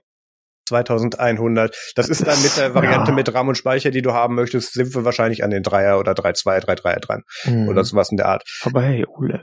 Aber das ja. geht für einen ja. guten Laptop und zwei Displays. Ähm, das, das ist nicht verkehrt. Hier gibt es ein paar Punkte, die dagegen sprechen. Erste ist, die Displays 400 Nits. Ha, das ist für Peak Brightness ein bisschen wenig. Base Brightness hätte ich gesagt, mit einem Peak auf irgendwie 400, äh, 500 bis 600, dann könnte man da sogar noch mit versuchen, im Zug HDR drauf, drauf, drauf zu machen, auch wenn die immer noch nicht der Standard wären, aber okay. Ähm, wir haben ja das große Problem Batterielaufzeit. weil da werden zwei OLED-Screens befeuert drauf.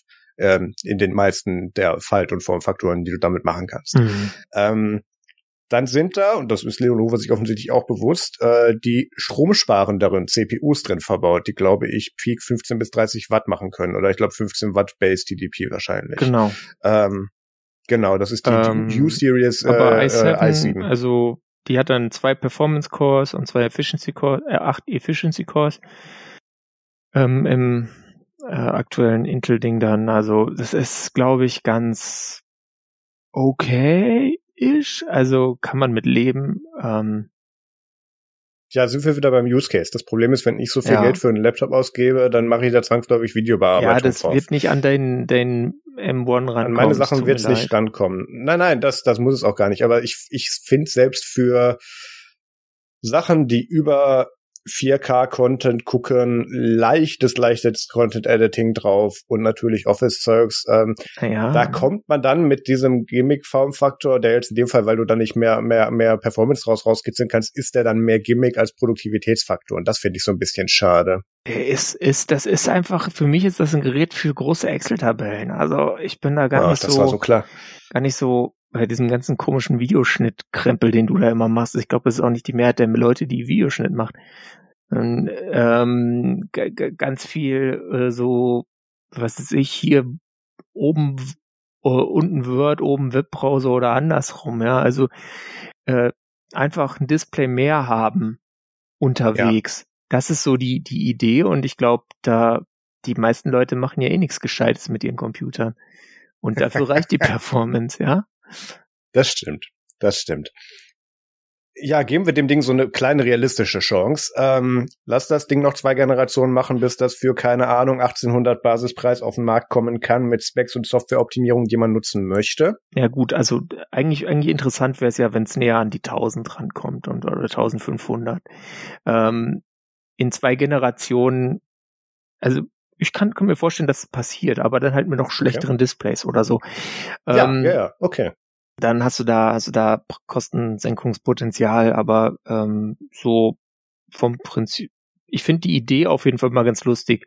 Es kann natürlich einfach sein, dass das Ding jetzt massiv floppt und dann versucht das nie wieder jemand, außer vielleicht Asus in drei Jahren, weil die machen ja immer wieder mal irgendwie crazy shit, aber äh, Ja. Acer auch in den letzten Jahren.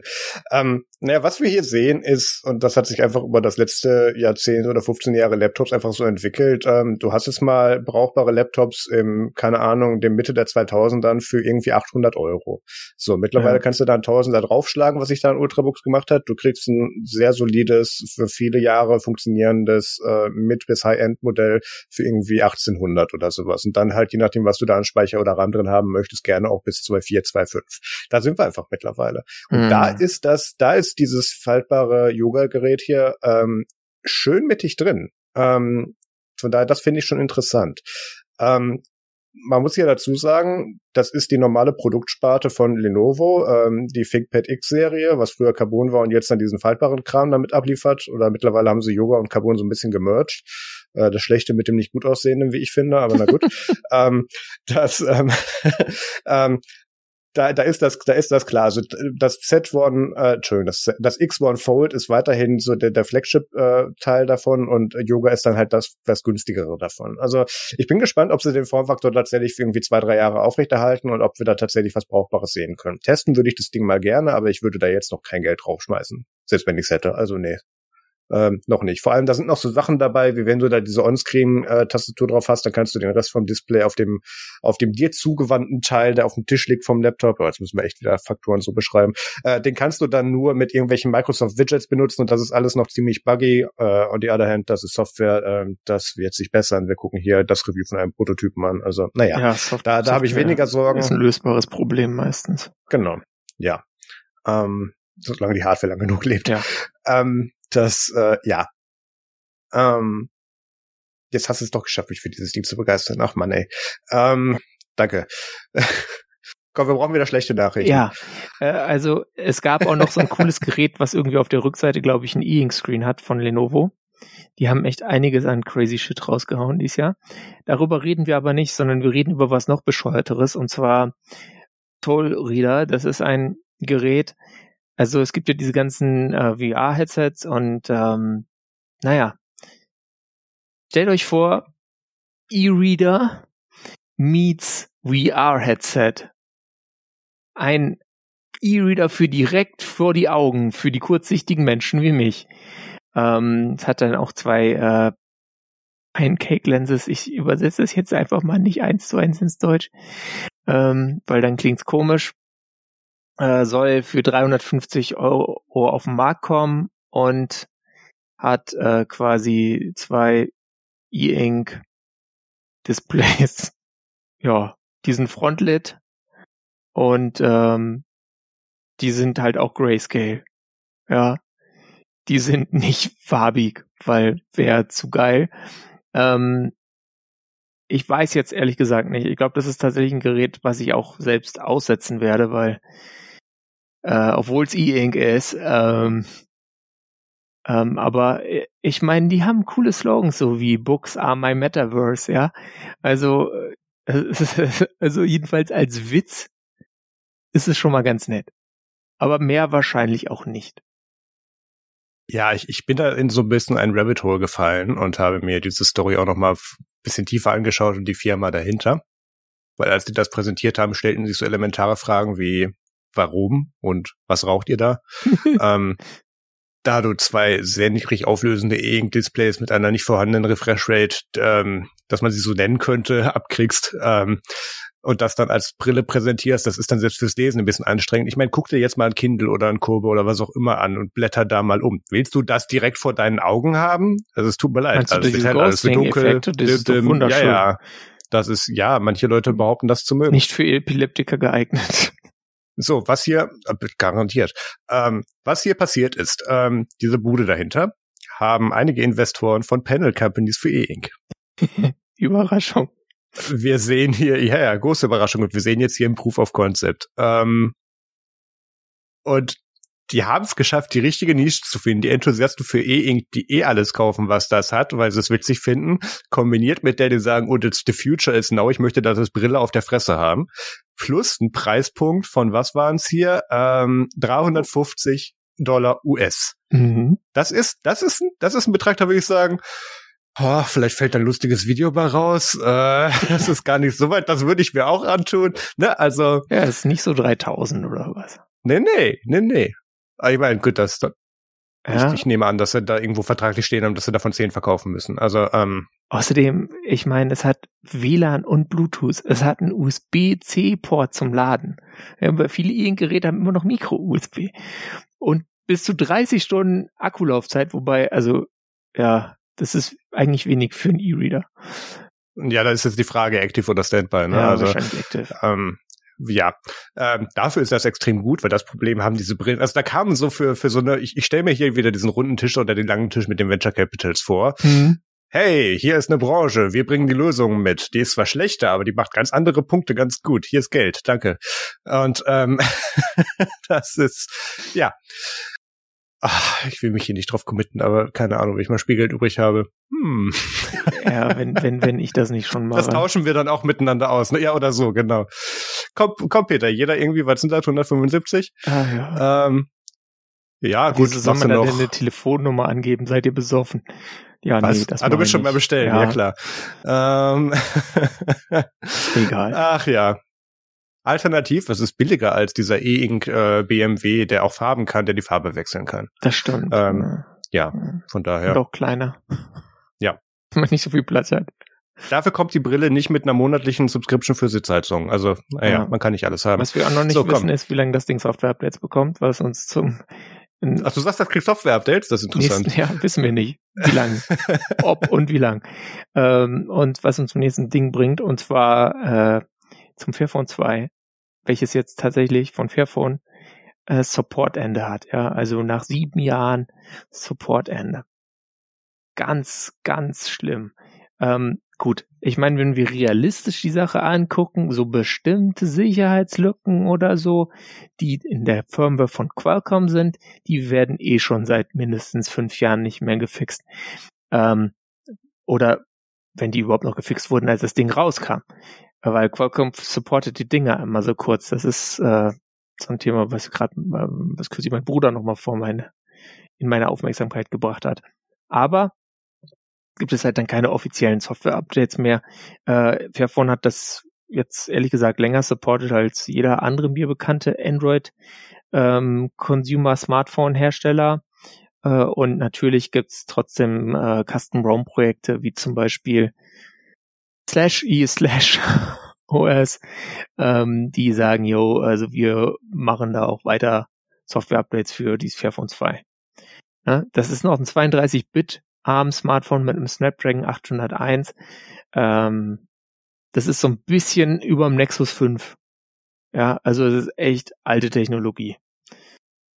Von daher, okay, passt schon. Kann man, kann man äh, mal dann irgendwann sagen, ja, tut uns leid, wir haben keine Ressourcen mehr. Oder siehst du es anders? lieber Zuhörer, ich finde mich jetzt in der Situation wieder, dass Peter mir dieses Thema als komplettes Outrage-Thema gepitcht hat, als wir die Themen zusammengestellt haben. Ja, es ist auch ein mördermäßiger Outrage, ja. Also ja. Äh, absolut, was fällt Ihnen ein, dass Sie nach nur sieben Jahren den Software-Support einstellen?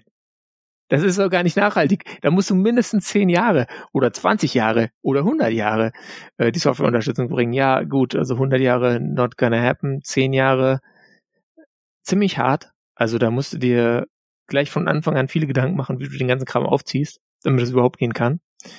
Und ähm, dann hättest du wahrscheinlich einen Intel-Prozessor verbaut, wenn du das gewollt hättest.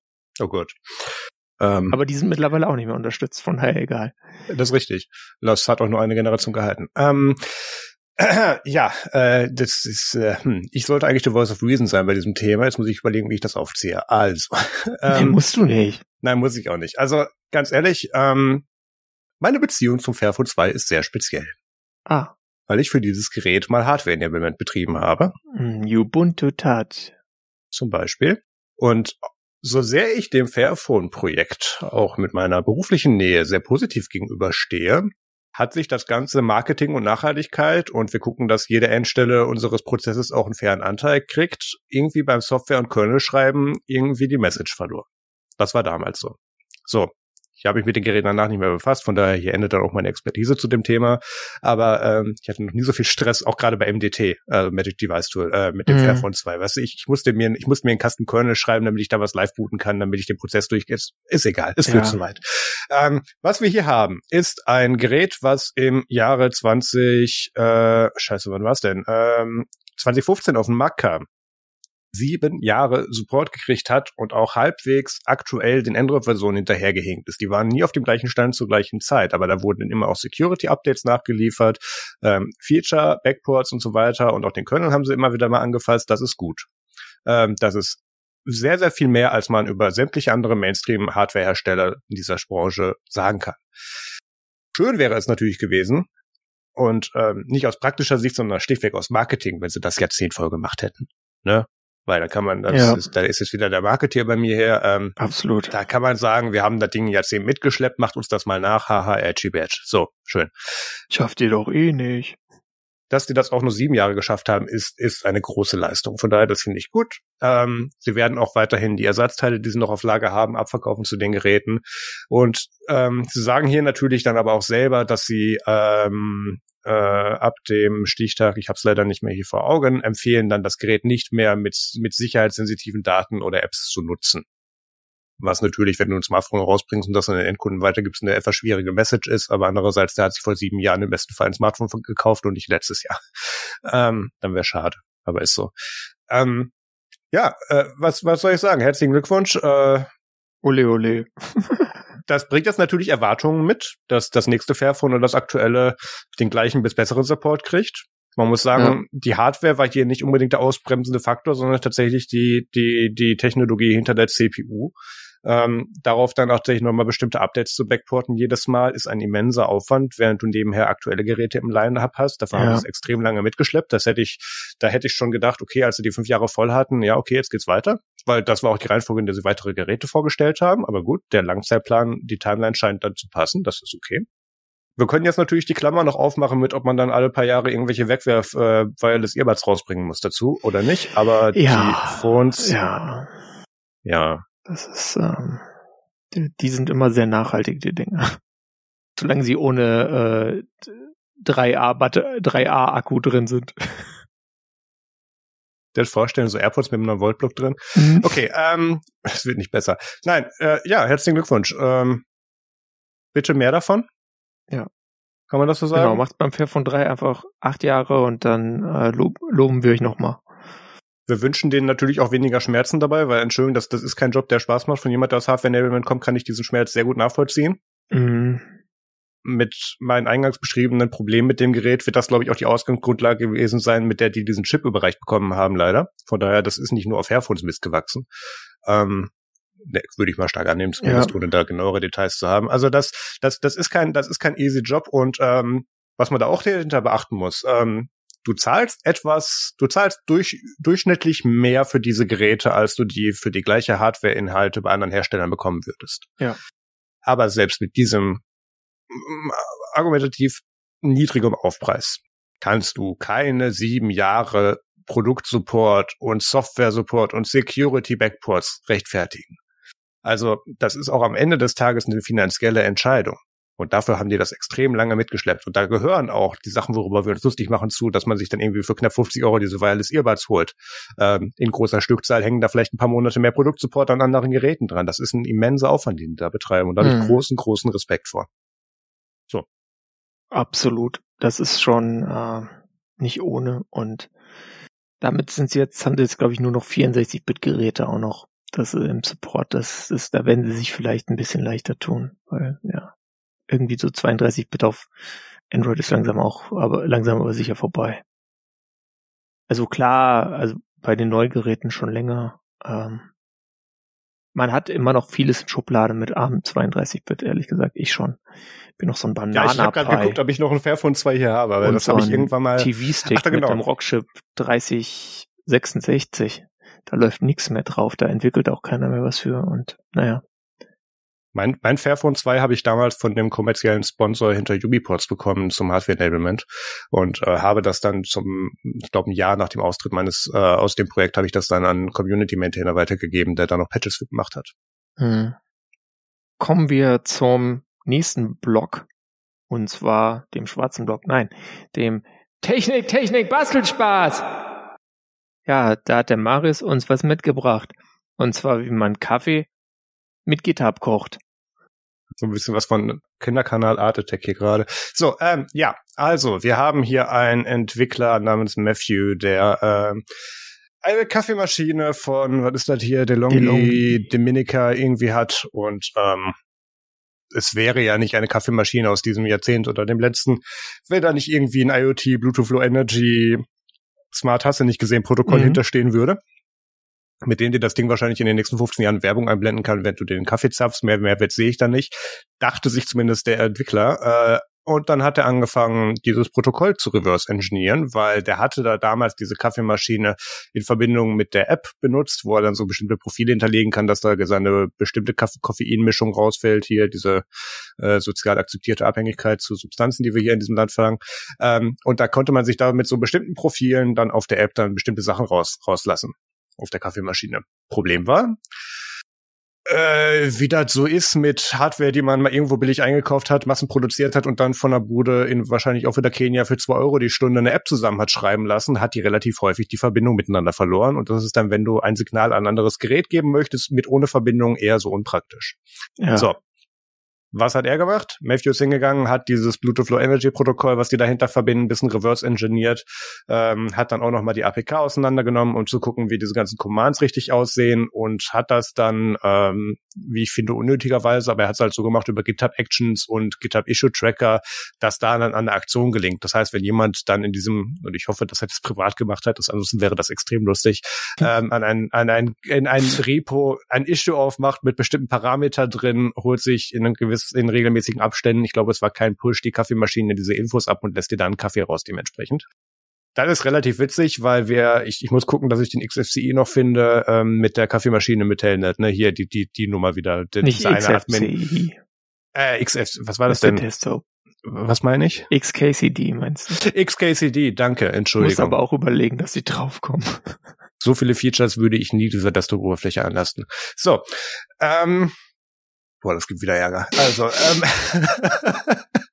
Ja, das ist eine recht coole Idee. Ähm, das ist auf GitHub dokumentiert. Da gibt's auch einen Gist zu. Ähm, da, äh, wenn ihr möchtet, könnt ihr das nachstellen. Ja. Wenn ihr das macht, dann schreibt uns bitte eine E-Mail. Und ich sehe da schon einen Sinn drin, dass man ich das mit, mit, mit, GitHub ja. gemacht hat, weil dann kann man mal mit deren äh, APIs und so richtig Erfahrung sammeln. Das ist doch eigentlich mal ja. eine nette Idee. Aber ja, ich glaube, der Grund für GitHub hierhinter war, weil die eine relativ offene API haben, um die Issues abzurufen. Es würde nichts dagegen sprechen, sich die E-Mails aus einer E-Mail, äh, sich die Infos aus einer E-Mail zu kratzen oder aus irgendeinem anderen Push und der hat das halt, wenn das visualisiert schöner aussieht, halt in ein GitHub Repo gepackt. Oder er wollte einfach damit spielen. Das ist ja, man kann da gut Erfahrung sammeln. Das, ich finde ja, das nicht schlecht, klar. weil diese ganzen APIs und so, mit denen musst du auch mal echt Sachen machen, weil sonst lernst du die nicht. Und das immer nur so trocken zu machen, dass er irgendeine Software baut, ist ja langweilig. Ist auch geil, wenn nasser Kaffee rauskommt. Ich, ich würde jetzt auch mal behaupten, dass das jetzt nicht sein erstes Coding-Projekt war, wenn ich mir das hier so anschaue, was der sonst so macht. Sieht nicht so ähm, aus. ja, ähm, Homebrew äh, dann aufs nächste Level gesetzt. Äh, GG, herzlichen Glückwunsch. Ähm, ich bin noch nicht sicher. Ich habe geguckt, DeLonghi hat leider noch keine Reaktion dazu veröffentlicht oder irgendwas. Ich, das, das ist ja immer so 50-50. Fangen sie dich an zu verklagen, weil du irgendwo Software angefasst hast, von denen sie glauben, Rechte zu haben. Oder ähm, fragen sie, ob sie dich einstellen können, damit du das als Feature bringst. Keine Ahnung, gab noch nichts davon, aber. Oder kriegen sie es überhaupt nicht mit? Das ist das Wahrscheinlichere. Äh, ja, über, ja, tatsächlich, deren Social Media Präsenz. Ähm, mhm. Präsenz ist schon ein starkes Wort. Ich ähm, ja. Na gut, da haben wir's. Dann kommen wir jetzt zum Sinnloses Singleboard-Computer mit Peter! Mein Lieblingsthema. Und zwar habe ich ja schon am Anfang der Folge euch genervt mit einem komischen Risk 5 Singleboard-Computer, den ich jetzt habe. Und jetzt gibt's schon wieder einen. Und das ist der Litchi Pi, äh, Litchi Pi 4a. Ähm, der hat einen von diesen Chips von, nicht von Starfive, sondern von Alibaba und den 40 Räubern, den äh, T-Head TH1520. Ähm, der setzt auf Xianti äh, C910 Prozessoren auf. Ja, sagt mir auch nichts, ehrlich gesagt. Äh, aber das ist relativ ähm, ein relativ moderner Chip und der ist relativ performant. Ähm, diese die CPU oder das SoC äh, wird im 12-Nanometer-Verfahren gebaut. Klar, Apple ist bei 5 und so, aber zum Beispiel der Raspberry Pi 4 ist bei äh, 28 Nanometer immer noch. Also, Echt? ja, steht jedenfalls in einer Vergleich äh, Tabelle bei CNX. Äh, man kann eben mit 4, 8 oder 16 Gigabyte äh, LPDDR4 Speicher kaufen und er hat eine Imagination BXM 464 äh, GPU, das ist nochmal ein besseres Modell ähm, als das, was jetzt in meinem Vision 5.2 drin ist. Und da heißt schon, dass die GPU schneller wäre als der äh, Broadcom Video Core 6 im Raspberry Pi 4. Also soll auch dann alles Mögliche unterstützen. Gut, müssen wir noch warten, ob da tatsächlich dann die Open Source Treiber kommen, die Imagination versprochen hat. Ähm, aber vorbehaltlich dessen äh, sieht das schon mal ganz solide aus und äh, ist dann auch mal ein ähm, System on a Chip, was äh, jedenfalls mit, ich sag mal, äh, optimierter Software ähm, in den Benchmarks auch dann gleich schnell oder deutlich schneller ist, also je nachdem mit welcher Toolchain man die Sachen äh, kompiliert, also ist es ungefähr so schnell wie der Raspberry Pi 4 oder halt äh, ein deutliches Stück schneller in so Benchmarks wie Drystone und CoreMarks. Ähm, gar nicht mal so schlecht. Was sie dann auch noch gezeigt haben, ähm, was natürlich mich dann irgendwie schon so ein bisschen so oh, äh, ähm, interessiert gemacht hat, war ein Tablet-Design, ähm, das ist nämlich so, Litchi, es gibt schon ein Litchi-Gerät ähm, mit Risk, mit dem Allwinner D1, diesem, ähm, naja, nicht so ganz großartigen Single-Core-Chip ohne GPU. Ähm, und auch hier machen sie es so, dass sie quasi das Ding als ein Baseboard bauen und darauf ist dann der eigentliche interessante Kram ist auf einem, so einem Ding, was so ähnlich aussieht wie so ein äh, RAM DIM, ja, also so ein System on Module nennt man das. Und äh, dadurch, dass sie so natürlich ihr Ding designt haben, können sie dann auch, äh, also überlegen sie, dass sie da, oder weiß nicht, sie haben es glaube ich angekündigt, aber wer weiß, ob das je passiert, ähm, wollen sie ein Tablet anbieten, äh, wo halt auch dieses System on a Module drin steckt und ein Smartphone sogar, ein Litchi, ein 6 Zoll Litchi Phone 4A schon interessant, würde ich sagen. Ähm, Preise sind auch okay. Der mit 8 GB RAM kostet dann der Pi, also dieses äh, Baseboard mit dem System on a Module drauf. Ähm, 99 Dollar und 16 GB für 140, was äh, wenn man sich ARM äh, Singleboard Computer anschaut, die 16 GB RAM haben, ist es relativ günstig, würde ich sogar sagen, oder halt voll im Rahmen. Ähm, ist natürlich die Frage, ob man das dann tatsächlich für diesen Preis beziehen kann oder eher nicht oder nur in China oder nur in den USA. Ähm, da gibt's ja immer diese Probleme mit den verschiedenen Märkten. Aber fand ich auf jeden Fall interessant. Und wenn wir gerade schon bei RISC-V sind, noch der ganz kurze Hinweis auf ein Devboard mit einem Chip, einem RISC-V-Chip, den Intel fabt. Ähm, der, was in diesem Jahr rauskommen soll. Äh, das ist mehr so ein kein Singleboard-Computer, deswegen rede ich auch nur ganz kurz drüber, mehr so ein mehr so ein richtiges Mainboard.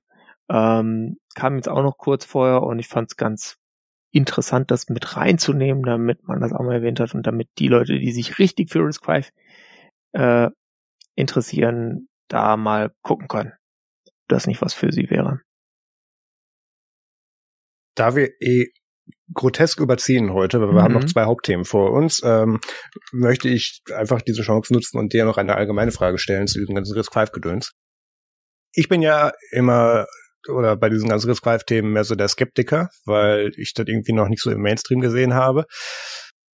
Und das ist auch so ein bisschen mein Dafür Problem. Ist es früh. Jetzt, ja, aber wir sehen jetzt, also mein Hauptwissen kommt hauptsächlich aus dieser Folge von dir meistens oder aus diesem Podcast mhm. von dir dann. Und ähm, die Risk-5-Adoption, da fällt es mir immer noch so schwer, das ernst zu nehmen, weil ähm, ja, ich die nicht wirklich in Consumer-Geräte sehen, die es tatsächlich auch zum Consumer schaffen, in irgendeiner nennenswerten Stückzahl mit nennenswertem Software-Support. Ähm, dafür ist auch noch nicht die Zeit bereit. Ich denke, da werden jetzt Erfahrungen gesammelt. Die ganze ähm, Architektur ist ja auch so, du hast dann immer so ein, das ist ja dieses Gremium da, diese Risk 5 mhm was ist Foundation oder was man kennt. Ich weiß noch nicht mal, wie der Quatsch heißt. Also es gibt da so ein, so ein Board und, und die, die, äh, äh, da kommen dann die Hersteller hin und schlagen bestimmte Sachen vor, die dann standardisiert werden. Und ähm, wenn du denkst, dass jetzt momentan Chips auf den Markt kommen, die dann oft noch nicht irgendwie die Vector Extension haben in der aktuellen Stufe, das gilt glaube ich auch für den Litchi Pi vor. Der 10910 ist ein bisschen zu alt als Core Design, der hat noch nicht die dann finale Fassung der Vektorerweiterung und eine Vektorerweiterung willst du halt schon haben, so vor Performance eigentlich. Ähm, da äh, ist einfach ganz viel so nach und nach in der Standardisierung und bis dann, das ist jetzt momentan wirklich ein Markt für Enthusiasten und wir kommen dann vielleicht in fünf Jahren mal zu Consumer-Produkten. Also ja, vielleicht auch vier aber ich glaube, schneller wird's nicht gehen, weil das einfach dauert. Ja, weil auch man gucken muss, wem denn da zwischendurch alles das Geld ausgeht und wie es mhm. weiter äh, losgeht. Wo Risk 5 schon relevant ist in Consumer-Produkten, ist so auf der Mikrocontroller-Ebene. Ähm, also mhm. Western Digital zum Beispiel macht da viel. Das heißt, ihr werdet irgendwelche Hardware haben und da ist ein Risk 5 Multi äh, äh, Mikrocontroller drin, ohne dass ihr es wisst. Das muss euch auch nicht interessieren. Der führt halt irgend so eine Firmware aus und die macht dann ihren Job. Ja, mhm. und fertig. Und äh, genauso geht's auch im, im ganzen äh, ESP-Bereich und so Richtung RISC-V. Das ist dann auf 32-Bit-Zeug und so. Und dann werdet ihr am Ende eine Glühlampe haben äh, und da ist ein RISC-V-Chip dran weil es einfach auch nochmal billiger ist, weil du halt nicht irgendwie an den Arm eine Lizenz zahlen musst. Ähm, und so wird sich das nach und nach auch dann für ähm, die performanteren Dinge ähm, denke ich, hochschieben, aber da, wann du jetzt da sagst, du hast jetzt einen mit Intel wettbewerbsfähigen RISC V Desktop PC da äh, oder ein Notebook äh, auf dem Tisch. Ich meine, klar, es gibt ein Notebook. Ähm, das war dieses Schwachsinnsding für 2000, äh, kostet es jetzt, glaube ich, bei AliExpress und dann ohne War NFT. das damit NFT? Genau, Ah, das ja. Roma. Äh, ähm, aber ich meine, wer kauft sich denn für, für 2000 äh, Dollar einen Laptop, was irgendwie so aussieht wie irgend so ein Billo-Barebone ähm, mit einer CPU, die so um Raspberry Pi Performance ist, ja, also Raspberry Pi 4, aber naja, macht äh, kaum jemand, der irgendwie halbwegs nicht komplett irgendwie verstrahlt ist, weil der Software Support ist halt auch nicht da. Auch da entwickelt sich nach und nach. Die Distros sind dran, also Ubuntu macht da zum Beispiel, also Canonical äh, investiert da auch hier und da ein bisschen rein. Und äh, das kommt jetzt halt so langsam. Aber jetzt ist es schon Okay. fast ein Thema geworden. Das ist okay. Ähm, aber ich glaube, dann müssen wir mal, damit meine Skepsis da so ein bisschen abfällt, weil du, du sagst halt immer, okay, das, das dauert immer noch so lange bis vom Consumer, was der Teil, der so irritiert ist, dass so viele Firmen sich bereits dahinter stellen jetzt hier. Und das aber schon, das Marketing zumindest bei mir greift, das schon wesentlich äh, vor dem derzeitigen Prozess darstellen. Und ich glaube, da fehlt mir einfach Hands-on-Experience und da müssen wir gucken, dass wir bis zur Es dauert auf jeden Fall noch, weil du, äh, wie gesagt, wann kommt der erste Chip, der die Anforderungen jetzt erfüllt, äh, die das Android, äh, also die, die Google mit Android Mhm. unterstützen will?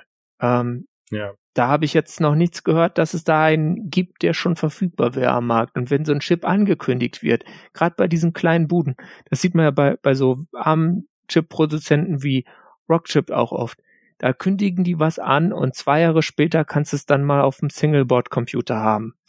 Ähm, das heißt, diese Laufzeiten sind einfach oft ein bisschen länger und da ist dann jetzt die Frage, wie viele große sich da vielleicht mal reinstürzen, dann kann es auch schneller gehen. Ähm, aber solange das nur die Cypeats und äh, Alibabas, und Alibaba, die, die machen schon echt Dampf, so ist nicht, Ja. ähm, sind, äh, dann äh, dauert das halt ein bisschen länger. Okay, dann Vorschlag zur Güte. Dadurch, dass der größte Teil meiner Serverlast auf ARM-Geräten ausgeführt wird derzeit. Und äh, Low-End. AMD-Chips, wenn du, ja, ich meine, gut, das, das kann man natürlich belächeln, ist auch fair, aber in dem Scope, in dem ich das ausnutze, mit einer nicht unwichtigen Anzahl von Servicen, mache ich da Serverdienste drauf. Das ist so. Ja.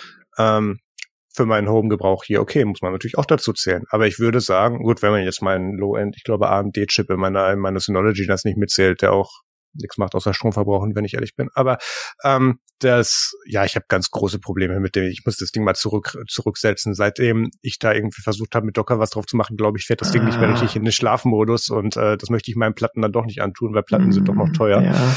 Aber egal, äh, was ich sagen möchte, ist, ähm, können wir uns vielleicht als Challenge für Mitte bis Ende des Jahres setzen, du empfiehlst mir irgendwann mal ein Board und das muss ich dann kaufen und dann werde ich da Serverdienste drauf auslagern. Ja, also ich meine, ich habe ja schon ein Board liegen selber. Mir fehlt halt die Zeit, aber äh, ich mm, und die Distro war so scheiße, deswegen habe ich da jetzt nicht mehr mitgemacht, aber ähm, vom Ja, Prinzip, ich will da ein bisschen mehr Hands-on haben drauf, das, das, Ja. das muss ich mir irgendwann mal antun. nee, da gibt's dann einiges, also glaub, gerade dieser Litchi Pi 4a ist vielleicht gar nicht so schlecht. Kann sein, dass der ganz okay wird, weil du einfach auch RAM kriegst und RAM ist schon immer ganz nett. Mhm. Ähm, aber ja, nee, Okay, warum denn nicht? dann machen wir das. Verfolgt das Thema weiter. Aber jetzt kommen wir zu den Themen. Endlich, Yes. verdammte Axt. Und zwar gibt's da als erstes Thema, weil wir haben ja schon gesagt am Anfang, dass wir über Chat Sachen reden, also oder Messenger-Apps oder Messenger-Protokolle in dem Fall, ähm, die dann auch wieder Apps haben. Äh, gab's am 25.12. ein, ähm, naja, Weihnachts-Shit-Sandwich. Und zwar das Matrix Holiday Update 2022.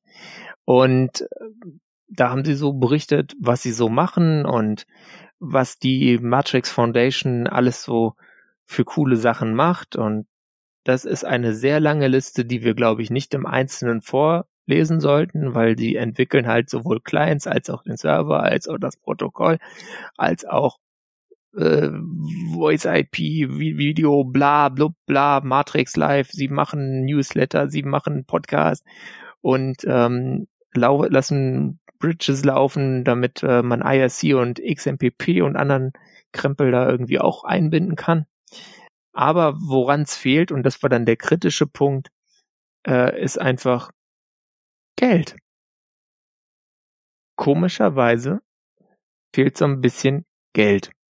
Und sie müssen deswegen sich verkleinern personell.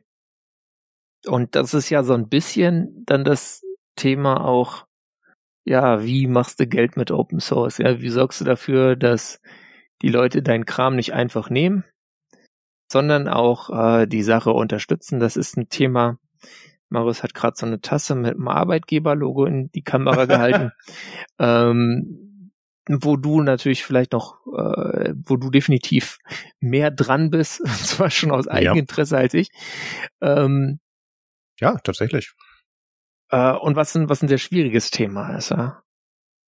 Es ist absolut ein schwieriges Thema. Ähm, ja, du hast gerade die Familie schon angesprochen, die muss ich auch nicht kleinreden, aber ich muss natürlich etwas diplomatischer sein, wie ich das jetzt präsentiere. Ähm, nicht ohne Grund wird häufig, häufig, häufig auf Nextcloud gezeigt, wenn es zum Beispiel darum geht, wie man tatsächlich ein Open Source Business Modell ja, so weit führen kann, dass es sich tatsächlich selber tragen, eine Firma dahinter die Interessen verfolgt, eine Firma, die kommerzielle Dienste dahinter anbietet, tatsächlich auch versorgen kann und gleichzeitig trotzdem ein Community-Projekt ist und bleibt, was so zugänglich ist, ohne proprietär zu sein. Ähm, das ist eine ganz schwierige Kombination. Die, die Anzahl, und ich, ich nenne jetzt einfach ganz bewusst die Competitors dahinter nicht, ähm, die kann man an ein, eineinhalb Händen tatsächlich sehr gut abzählen, die das geschafft haben. Und Nextdoor ist eins davon.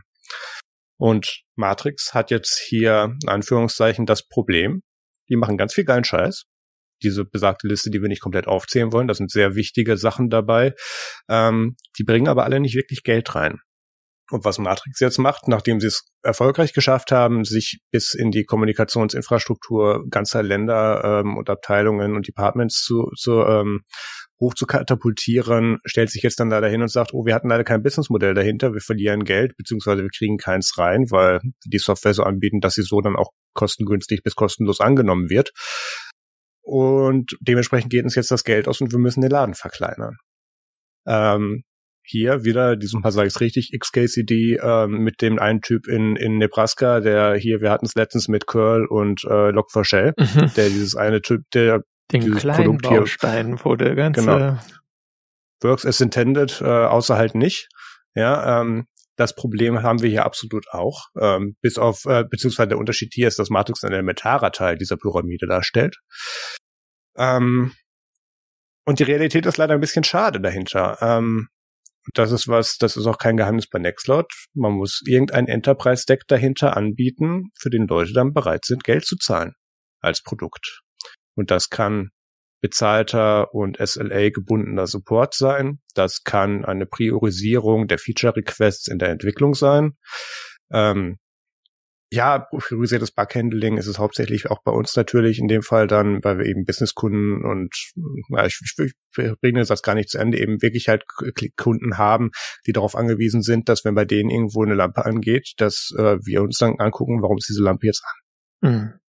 Und das hat Matrix hier in ganz vielen Punkten nicht, weil das alles mal anfing mit, wir haben da eine geile Idee und haben da so ein paar Leute, die sich damit auskennen und das hochziehen können und ähm, irgendwann später stellt sich raus, ach scheiße, jetzt machen wir das so vollzeitmäßig, wo kommt denn das Geld her? Und es stellt sich raus, es kommt größtenteils aus Donations und kleinen Donations von Anwendern, die so weit emotional investiert im Umsatz-Ökosystem sind, dass sie da gerne einen Teil ihres Monatsgehaltes drauf verwenden oder dann auch mal jährlich eine Contribution machen oder so. Das, das Thema ist nicht neu, haben wir schon tausendmal behandelt. Ähm, und am Ende des Tages reicht das dann halt leider nicht. Ähm, das, ja, da, da, da wird das Rad nicht neu erfunden. Das ist leider an dieser Stelle so. Und Matrix ist jetzt in der Position, kein, in Anführungszeichen, Businessmodell mit Zusatzfeatures zu haben, für das Leute oder in dem Fall Regierungen oder ganze Institutionen gewählt sind, monatlich, jährlich, was auch immer, in irgendeiner Art und Weise Geld einzuwerfen. Hm. Was soll man dazu sagen? Es tut mir ein bisschen weh natürlich, weil die hier jetzt es geschafft haben, ein elementarer Teil deren Kommunikationsdecks zu werden, aber da dann keinen Kickback von bekommen. Das Problem ist leider ein bisschen, das haben sie sich ein bisschen selber eingetreten, weil sie eben so lange unter diesen Konditionen ihre Services angeboten haben. Aber ähm, ja, das Einfachste wäre, Anführungszeichen das Einfachste. Das, was sich bewahrheitet hat, was in den meisten Fällen funktioniert, ist dann ein Enterprise-Produkt rauszubringen mit vorkonfiguriertem, bereitgestelltem Service, einer gewissen Support-Toleranz dahinter, dass man dahinter dann noch irgendwie was arbeiten kann und ähm, wirklich den Enterprise-Stack und, und man, man tut sich bei Open-Source-Projekten halt auch so weh, und das ist was, das machen wir ganz bewusst bei Nextcloud auch nicht, Features hinter einer Paywall zu verstecken. Das machen wir nicht. Mhm. Das gibt's nicht. Da sind dann Features dabei, die kannst du dir in deine Home Appliance, in der Community, Open Source, was auch immer Edition auch selber rein konfigurieren. Aber wenn du halt eine Münze einwirfst, um die Enterprise-Variante zu kriegen, kriegst du die funktionierend out of the box. Oder kriegst du dann direkt bei der Bestellung einen Entwickler dazu, der das mit dir einrichtet, zum Beispiel. Das ist halt, wenn du sagst, unsere gesamte Produktstack ist öffentlich zugänglich und nutzbar, die einzigste Variante, wo man dann noch irgendwie einen Service dran schrauben kann, für den man Geld verlangen kann. Das ist so. Und ähm, das hat Matrix jetzt oder würde behaupten, nicht erst jetzt gelernt, aber so langsam wird es offensichtlich kritisch ähm, und müssen da jetzt versuchen, irgendwie ein Produkt dran zu knüpfen. Mhm. Und ähm, da würden sich jetzt ganz, ganz frei nach Sachen, die ich in den letzten irgendwie 10, 15 Jahren in Open Source mitgekriegt habe, solche Services anbieten wie ein Enterprise Hosting. Heißt, du wirfst deine Münze ein und den Rest macht dann eben die Matrix Foundation oder Company dahinter. Ähm, äh, Client Branding. Das heißt, wenn du dir jetzt als äh, Bude XY da irgendwie das dann als Service eintrittst, dann kriegst du einen gebrandeten mit deinem Logo und deinen ja. Farben und allem möglichen CI äh, und IP dann eben ein Client dahingestellt, der dann auch dementsprechend dann bereitgestellt wird von der Foundation, der fällt dann aus deren CI raus. Was ähnliches machen wir bei Nextcloud auch. Ähm, das, ja, das, das müssen die jetzt leider lernen. Und ähm, was mir hier so ein bisschen weh tut, ist, dass sie das jetzt offensichtlich zum ersten Mal richtig thematisieren. Die hatten immer mal wieder auch größere Spenden und Einmalzahlungen, die sie offensichtlich bis jetzt einigermaßen über Wasser halten konnten. Aber jetzt wirkt es halt doch sehr weinerlich. Und das, das soll nicht irgendwie erniedrigen, was die da an Leistung bringen, absolut nicht. Aber ähm, es ist ein bisschen spät. Und ich hoffe, dass sie die Kurve kriegen, um diese Service jetzt weiter bereitzustellen und diese Leute wieder einstellen zu können innerhalb von mit, mit, ja Contributions von größeren Kunden oder auch einem Enterprise-Angebot.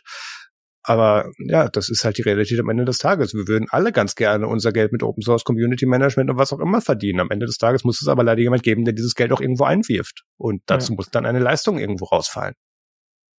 Ja, da ist immer das Problem, ne? Ja, ja. Dann auch nur das jemand das Geld einwirft.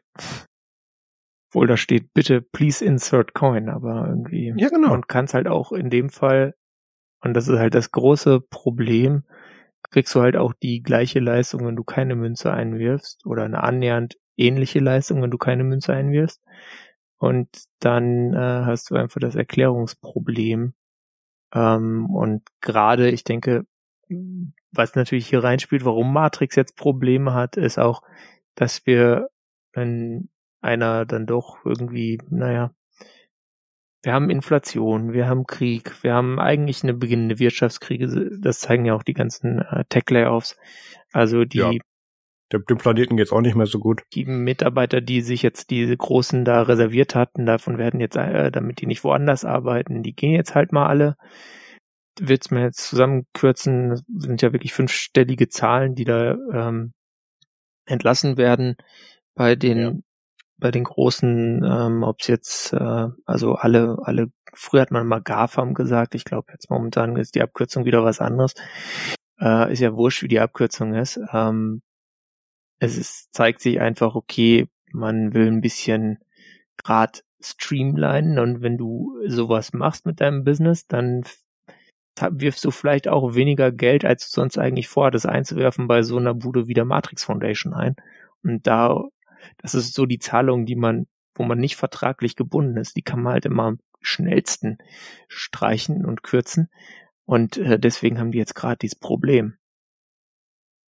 Da hätte ich noch einen Zusatz zu und ich glaube auch, dass mir das dann auch in der Arbeit keiner böse nimmt, weil das Teil unserer offiziellen Kommunikation ist. Du bist nicht zwingend dazu gezwungen, Nextcloud Enterprise zu verwenden. Aber wenn unser großer, großer Produktstack ein elementarer Teil deiner Arbeitsleistung beinhaltet, beziehungsweise abbildet, ähm, kann man es eher schon fast als eine Art Versicherung sehen. Und das ist jetzt hier nicht im Sinne von Mafia und ist ja ein schönes Aquarium, aber wenn das morgen auch noch da sein sollte, hätten wir gerne eine Münze, sondern ähm, du machst da so viele Sachen mit unserem Produktstack, die elementar wichtig ist. Du bildest da dein, deine gesamte Arbeitsleistung irgendwie drauf ab im besten Fall. Mhm. Ähm, da würdest du doch gerne einen direkten Draht zu den Supportern haben und dich dann eben dann eben nicht im Zweifelsfall gesagt bekommen, ja, Patch oder Pull Request welcome. Ja. Was am Ende des Tages auch die Realität ist. Ich meine, das Thema hatten wir letztes Jahr schon ein paar Mal. Es ist ganz einfach bei Open Source Projekten, ähm, wo man nicht mit tief drin steckt, zu sagen, wie die gerne oder besser ihr Geld ausgeben sollten. Ja, ähm, das ist immer toll. Und da gibt es die Peanut Gallery, die die verrücktesten Ideen hat. Und da sind tolle Ideen dabei, wo ich sage, oh ja, gerne. Wenn Geld keine Rolle spielt, das Feature hätte ich gerne. Aber ähm, am Ende des Tages, das, das, das ist halt alles eine Leistung, die irgendwo herkommen und, und bezahlt werden muss. Ja. Und ähm, ja, wenn das dann nicht gegeben ist, offiziell, ja, offensichtlich jetzt dann auch in einer, in einer, ja, Schwere, wie das hier bei Matrix zu sehen ist, wie sie sich auch recht verzweifelt in ihrem Blogpost äußern, dann haben sie diesen Schritt zu spät angegangen. Und ich hoffe, dass sie die Kurve noch kriegen. Da bin ich ja tatsächlich positiv, opt also leicht optimistisch sogar. Also das ähm, gibt viele andere Projekte, wo ich das Gefühl habe, dass die schwierige Karten haben. Das Tolle bei Matrix ist, äh, dass sie durchaus eine Sichtbarkeit haben äh, für Endbenutzer. Und das hilft in so Fällen. Aber ja, das ist, es ist sehr schade, dass es natürlich jetzt dann langsamer weitergehen wird und dass irgendwelche Projekte wahrscheinlich auch ganz wegfallen. Ja? Also dieses, weiß jetzt nicht, wie, wie die Überlebenschancen von Third Room gerade sind, diesem äh, tollen Metaverse, ob sie da jetzt dann dranbleiben oder ob sie sagen, ja gut, ähm, die Leute wollen ja noch nicht mal das Metaverse von Meta. Äh, vielleicht können wir da am einfachsten und mit am wenigsten äh, Verlust äh, sagen, jo, das ähm, interessiert eh keinen, machen wir nicht. Ja, erstmal. Ähm, ja, das ist jetzt genau das Ergebnis, ähm, dass eben Bemühungen bei Bereichen, die sie ausbauen wollten oder nur einführen wollten, jetzt zurückgefahren werden müssen, damit sie überhaupt den, den elementaren Produktstack am Leben halten können mit der jetzt begrenzten Anzahl an Mitarbeitern und Developern in dem Fall, die sie noch haben. Ähm, und das führt in der Regel dazu, dass Firmen, die bereits in Anführungszeichen Kunden oder äh, große Endnutzer sind, wie jetzt auch ganze Regierungen bei Matrix, mhm.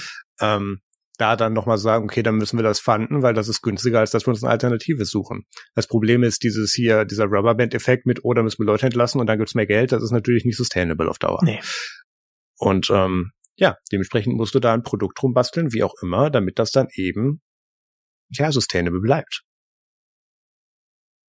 Und es, es gibt, das, das klingt jetzt so arrogant aus meiner Position, es gibt genug, äh, genug Beispiele, die das tatsächlich so abbilden können und andere Projekte.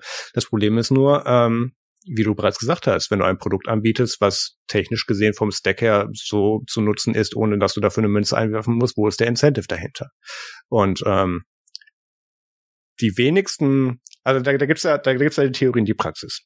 Die Theorie ist, wenn du ein zehnköpfiges IT-Team hast in einem mittelständischen Betrieb, Spoiler, das haben die wenigsten, ähm, und der Meinung bist, diesen Stack komplett betreuen zu können, warum willst du dann der Firma dahinter Geld geben, wenn die das so anbieten? Dann machst du da deinen privaten Fork von oder was auch immer von, selbst wenn du noch dazu contributest upstream und machst das selber. Aber auch die stellen ganz schnell fest, oh, das ist Arbeit. Oder das kostet Zeit, das müssen Leute machen. Das, das müssen Leute auch irgendwie bezahlt kriegen. Das müssen wir rechtfertigen. Und Leute wechseln am Ende noch. Ja, das, das ist noch viel schlimmer. Dann, äh, dann, dann verlässt irgendwie ein elementarer Teil des Knowledges über dieses Produkt die Firma.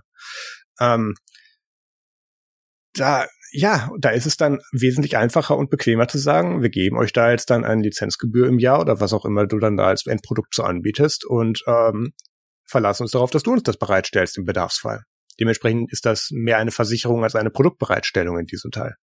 Und ähm, ich mag, ich mag diese Definition persönlich so nicht, weil die, die, die klingt so etwas negativ. Ähm, aber das ist halt dieses Modell, wenn du halt offen alles bereitstellst, dass das jeder nutzen kann, verteilen sich die Kosten der weiteren Bereitstellung, des Supports, des Backporten, der Weiterentwicklung auch und, und auch alles andere drumherum halt auf den Rest der Nutzer in Anführungszeichen.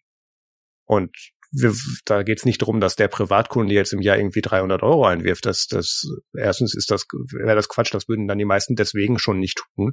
Und zum Zweiten wäre das dann auch nicht ganz, ganz tragbar. Aber die Firmen, die sagen, wir machen da einen Großteil unserer unseres Arbeitsablaufes drauf, die sollen dann einen gewissen Prozentteil dann eben daran abdrücken, wie sie es hier auch im, im Blogpost formulieren, dass sie das gerne haben würden. Aber äh, ja, dazu musst du halt einerseits das Produkt, das Problem formulieren und andererseits eine Lösung bereitstellen, wie dann zum Beispiel Matrix Enterprise oder so.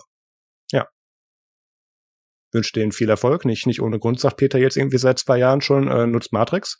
Oh. Ähm, da, da bauen viele Services drumherum bei auf. Wir hatten noch in der Produkt, äh, in der Produkt, in der Themenauswahl hatte ich dann auch mal den, den Kommentar gebracht.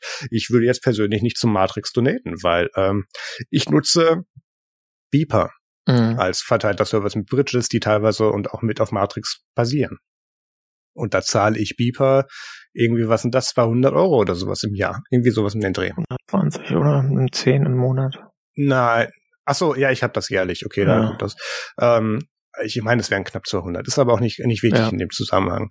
Ähm, dementsprechend, wenn die weiterhin von mir Geld haben möchten, ist das Bipas Aufgabe, gucken, dass der Produktsektor runter am Leben bleibt. Ne, mhm. Das ist jetzt wieder hier der eine Typ in Nebraska. So.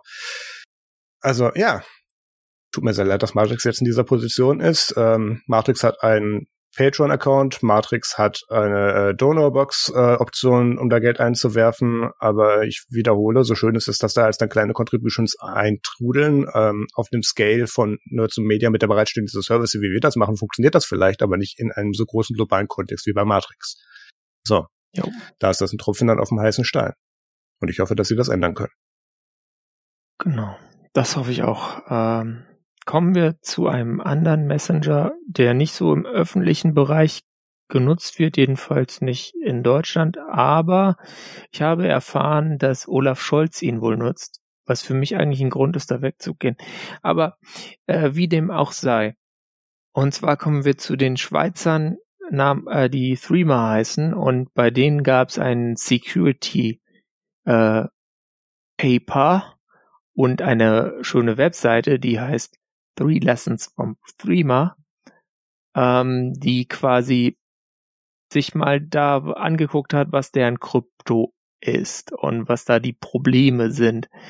Und da das jetzt ein Paper ist, was auf einer Masterarbeit basiert äh, und dann ein bisschen weiter aufgearbeitet wurde, ist es zum einen sehr fundiert, zum anderen äh, aber und darauf hat dann Freeman in der Kommunikation äh, etwas beleidigt und seltsam hingewiesen.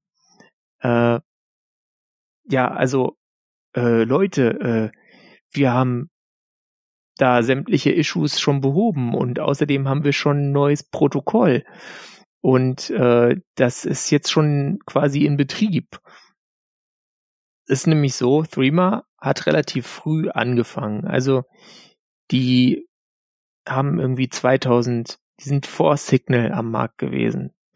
Ja. Und deswegen habe ich da auch noch einen weiteren Artikel von jemand, der bei Threema arbeitet, und zwar, wahrscheinlich ist der Name, dann kann ich sogar Deutsch aussprechen, Danilo Bagen, der äh, quasi mal erklärt, wo denn Threema herkommt, und zwar, dass sie halt 2012 äh, angefangen haben als WhatsApp, was noch nicht zu Facebook gehörte, einfach ohne, sogar ohne Transportverschlüsselung noch so alles immer so durch die Gegend gesendet hat.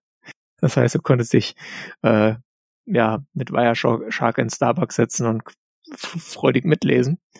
Ähm, und äh, zu dem Zeitpunkt haben die angefangen. Die haben, Streamer hat ja ein paar Sachen, die anders sind als bei anderen Messenger-Diensten, und zwar, dass die Verknüpfung zu bekannten Daten wie E-Mail-Adresse oder Telefonnummer optional ist, sondern du bekommst einfach so ein, ähm, ja, so ein, so ein Buchstabenfolge, also wie so ein, ja, für ein Hash wäre das zu kurz, aber äh, so alphanumerische ID. Und du kannst dann halt da mehr dranhängen, musst du aber nicht. Das heißt, du kannst es so machen, dass sich da tatsächlich äh, niemand findet, bei dem du das nicht möchtest, weil keine weiteren äh, persönlichen Informationen damit verknüpft sind, die andere Leute in ihren Adressbüchern haben könnten. Aber wenn du das möchtest, dass Leute dich finden, kannst du es natürlich auch anders machen. Threema hatte nämlich, das ist jetzt so einer der ganz großen Kritikpunkte und das war mir tatsächlich auch, ehrlich gesagt, nicht klar, mittlerweile haben sie es, äh, keine Perfect Forward Secrecy. Also, dass du, wenn du zu einem Zeitpunkt entschlüsselt hast und den Key dann hattest, dann konntest du quasi die ganzen äh, Threema äh, Kommunikation der Vergangenheit konntest du jetzt quasi ähm, dann lesen. Perfect Forward Secrecy ist eigentlich relativ, also gibt's schon lange. Also damals auch 2012, als sie angefangen haben, gab es schon Jabba mit OTR. Das hat natürlich dann wieder keiner genutzt, weil ging nur mit einem Device und äh, wenn du dann mal kurz äh, in Edgeland irgendwie im Funkloch warst, dann äh, ja, konntest du die Nachrichten währenddessen nicht nur empfangen, sondern selbst wenn du sie empfangen hättest, hättest du sie wahrscheinlich nicht lesen können, weil der Key-Austausch äh, dann halt nicht zu der richtigen Zeit stattgefunden hat und so weiter. Aber ähm, das ist natürlich schon eine heftige äh, Limitation. Ich glaube, es bringt nicht viel, wenn wir jetzt hier diese ganzen verschiedenen weiteren großen Attacken durchsprechen. Aber was ich einerseits fand ich es wichtig, dass wir da drüber sprechen, weil ich selber nutze Freema. Ich muss sagen, ehrlich gesagt, ich bedauere es ein bisschen, nicht wegen dieser Sache, sondern weil Freema äh, schwierig ist mit diesen Linux-Telefonen. da hat Beeper einfach noch keine Bridge gebaut. So, um zum Thema davor zurückzugehen. Aber ähm, so, ich glaube, die haben ziemlich guten Case geliefert, wie man so ein Problem äh, nicht handelt. Und zwar haben sie in ihrer Kommunikation tatsächlich viel zu sehr äh, ja entschuldigt und zu wenig ähm, einfach gesagt, ja, ey, also ist jetzt so, das und das haben wir gelöst und äh, wir, wir haben reagiert und wir geloben Besserung. Ja, dass man einfach nach vorne kommuniziert und nicht das hinten weg erklärt. Sie haben zu viel hinten weg erklärt. Ich hätte Ihnen eigentlich Pluspunkte für die Marketing-Stellungnahme hier gegeben, die Sie auf Ihrem Blog veröffentlicht haben. Stellungnahme zu ETH-Findings oder, e, nee, in dem Fall ist es ETH. Ist, mhm. ist das nicht die das Ding in Zürich? Ja. Ja. Sie haben, und da muss man jetzt hier Marketing-Optimierungen in der Wortformulierung und Realität ein bisschen auseinandernehmen.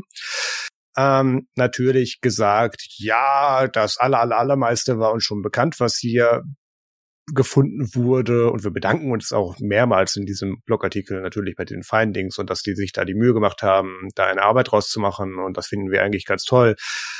Aber ist eigentlich völlig irrelevant, weil unser neuer, neues Kommunikationsprotokoll, IBEX oder IBEX, ähm, würde das schon alles abfangen. Und das meiste davon wussten wir schon. Und dementsprechend waren auch ganz viel, was wir hier, was die hier gefunden haben, auch nur theoretisch. Und da haben sie in einem Punkt zumindest recht. Ähm, das Paper an sich tut, glaube ich, vier oder fünf Attack Vectors ähm, beschreiben und einer davon ist höchstgradig mit Social Engineering und physikalischer Zugriff auf ein entsperrtes Endgerät verbunden. Ähm, da kann man so weit gehen zu sagen, wenn du diesen Punkt bereits erreicht hast, ist der Service, auch immer der dahinter abgesichert ist, die Sicherheitsstufe egal, weil da ist bereits alles komp äh, äh kompromittiert am Ende des Tages der, der Teil stimmt. Beim anderen haben sie sehr, sehr viel runtergespielt, ähm, haben auch mehrmals betont, das ist alles schon gefixt. Ähm, was die hier relativ schön gemacht haben, ist auch in ihrem Disclosure bei dem Paper, ist, dass sie ähm, die Daten sind relativ uninteressant, aber Ende letzten Jahres oder Mitte letzten Jahres bereits ähm, mit Freema Kontakt aufgenommen haben dazu und denen das erklärt haben und Freema so, hey, cool, äh, toll, äh, wir machen mal, ne?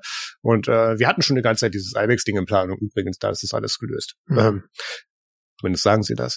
Ähm, und haben sich dann auch auf eine, auf eine Timeline für den Public Disclosure geeinigt und dem sind auch beide Partys anscheinend richtig nachgekommen. Von daher, das ist äh, im Sinne der Anfrage abgelaufen. Ähm, ja. Sehen wir jetzt natürlich nur, was uns hier präsentiert wird. Die Details da, wie das intern ablief, können wir nicht nachvollziehen.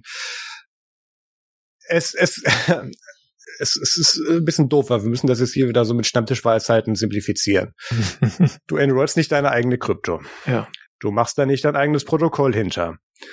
Du behauptest dann nicht das, was du dir da selber innerhalb weniger wesentlich weniger Zeit als die etablierten Lösungen, die du darauf verwendet hast, äh, irgendwie hingeschrieben hast, zu sagen, das ist jetzt sicherer.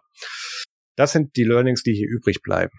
Mhm. Und ähm, ja, äh, natürlich geht Freema jetzt nicht so weit zu sagen, oh, mehr Culpa, alles, was wir bisher gemacht haben, machen wir jetzt anders, sondern äh, nee, nee, was wir uns jetzt wieder selber ausgedacht haben, ist nochmal besser.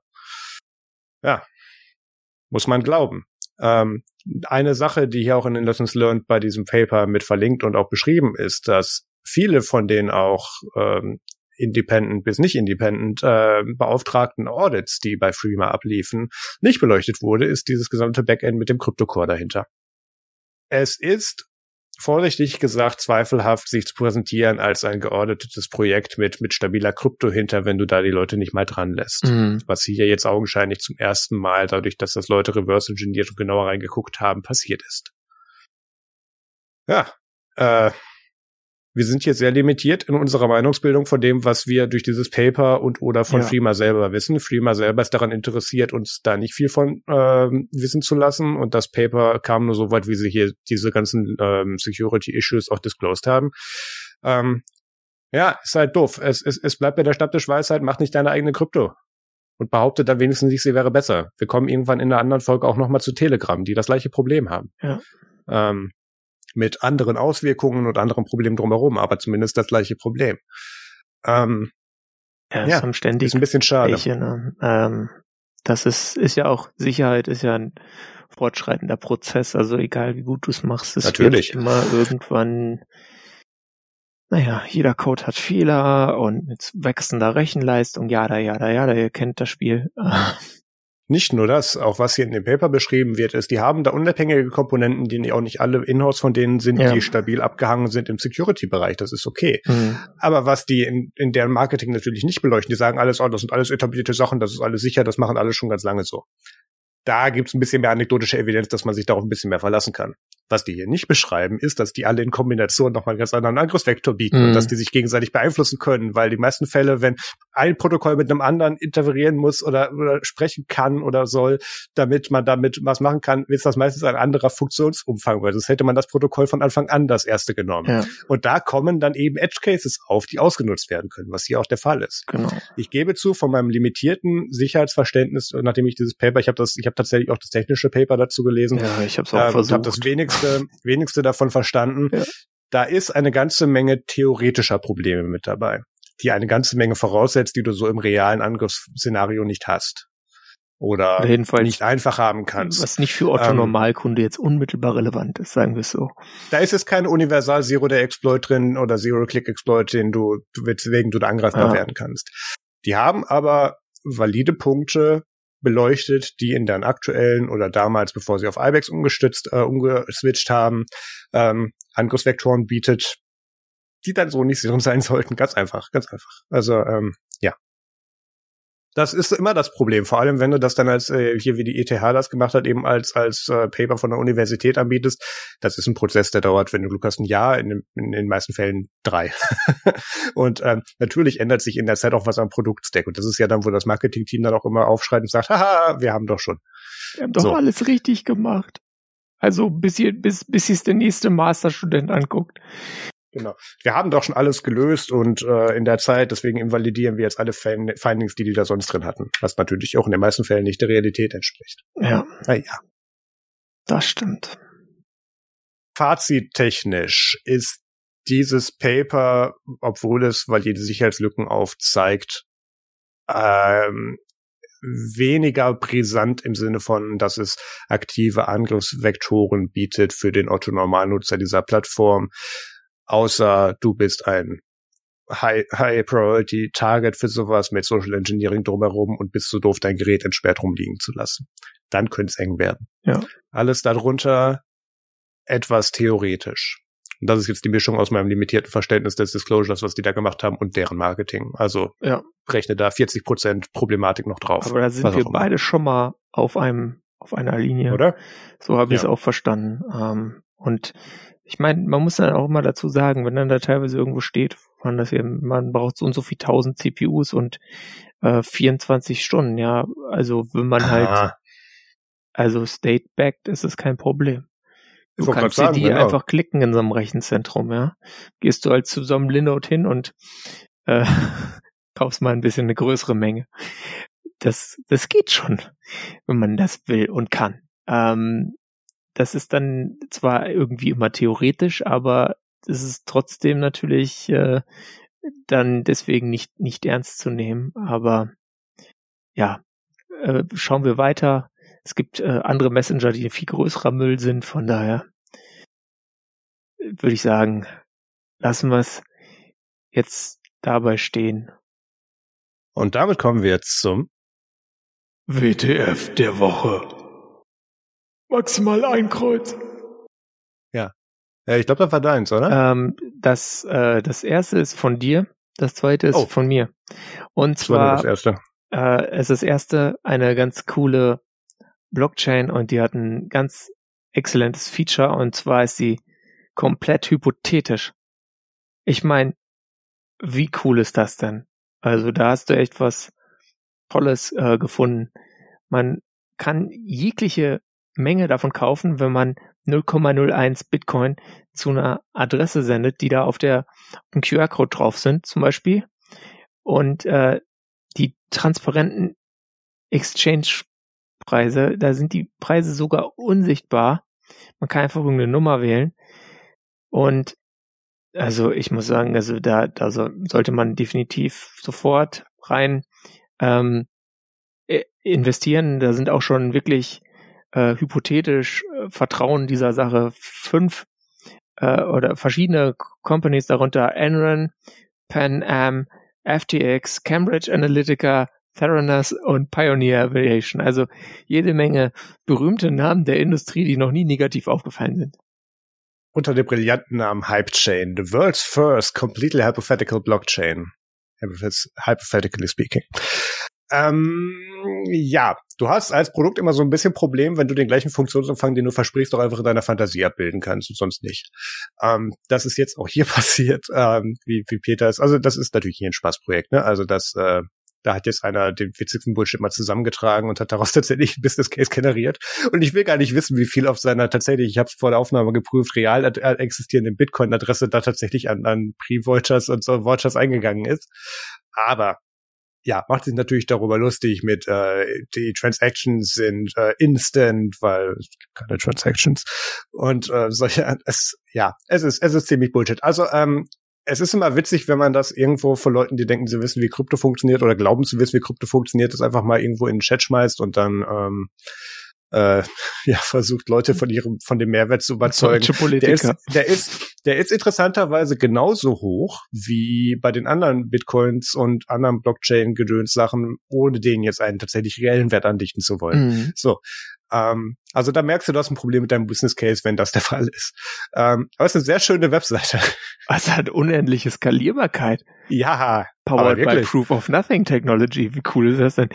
Naja, so egal. Die Fantasie ich glaube, wir gehen aus Zeitgründen jetzt äh, von diesem Spaßpunkt äh, weiter zum nächsten Spaßpunkt. Und zwar ähm, war das ein ganz tolles äh, Ding, was ich hier äh, noch äh, gefunden habe. Und zwar äh, ein Produkt von der CES. Und das ist, ähm, also naja, ein physisches Ding. Das heißt, es real, existiert etwas realer. Ähm, und es ist eine tolle Idee von äh, einer, von einem Startup, das heißt Displays TV. Und die haben einen Fernseher äh, mit ähm, LG äh, OLED Technologie vorgestellt, der 55 Zoll groß ist, 4K, ja, und der läuft einfach von vier Hot Swappable Batteries, das heißt äh, Batterien, die du im Betrieb austauschen kannst.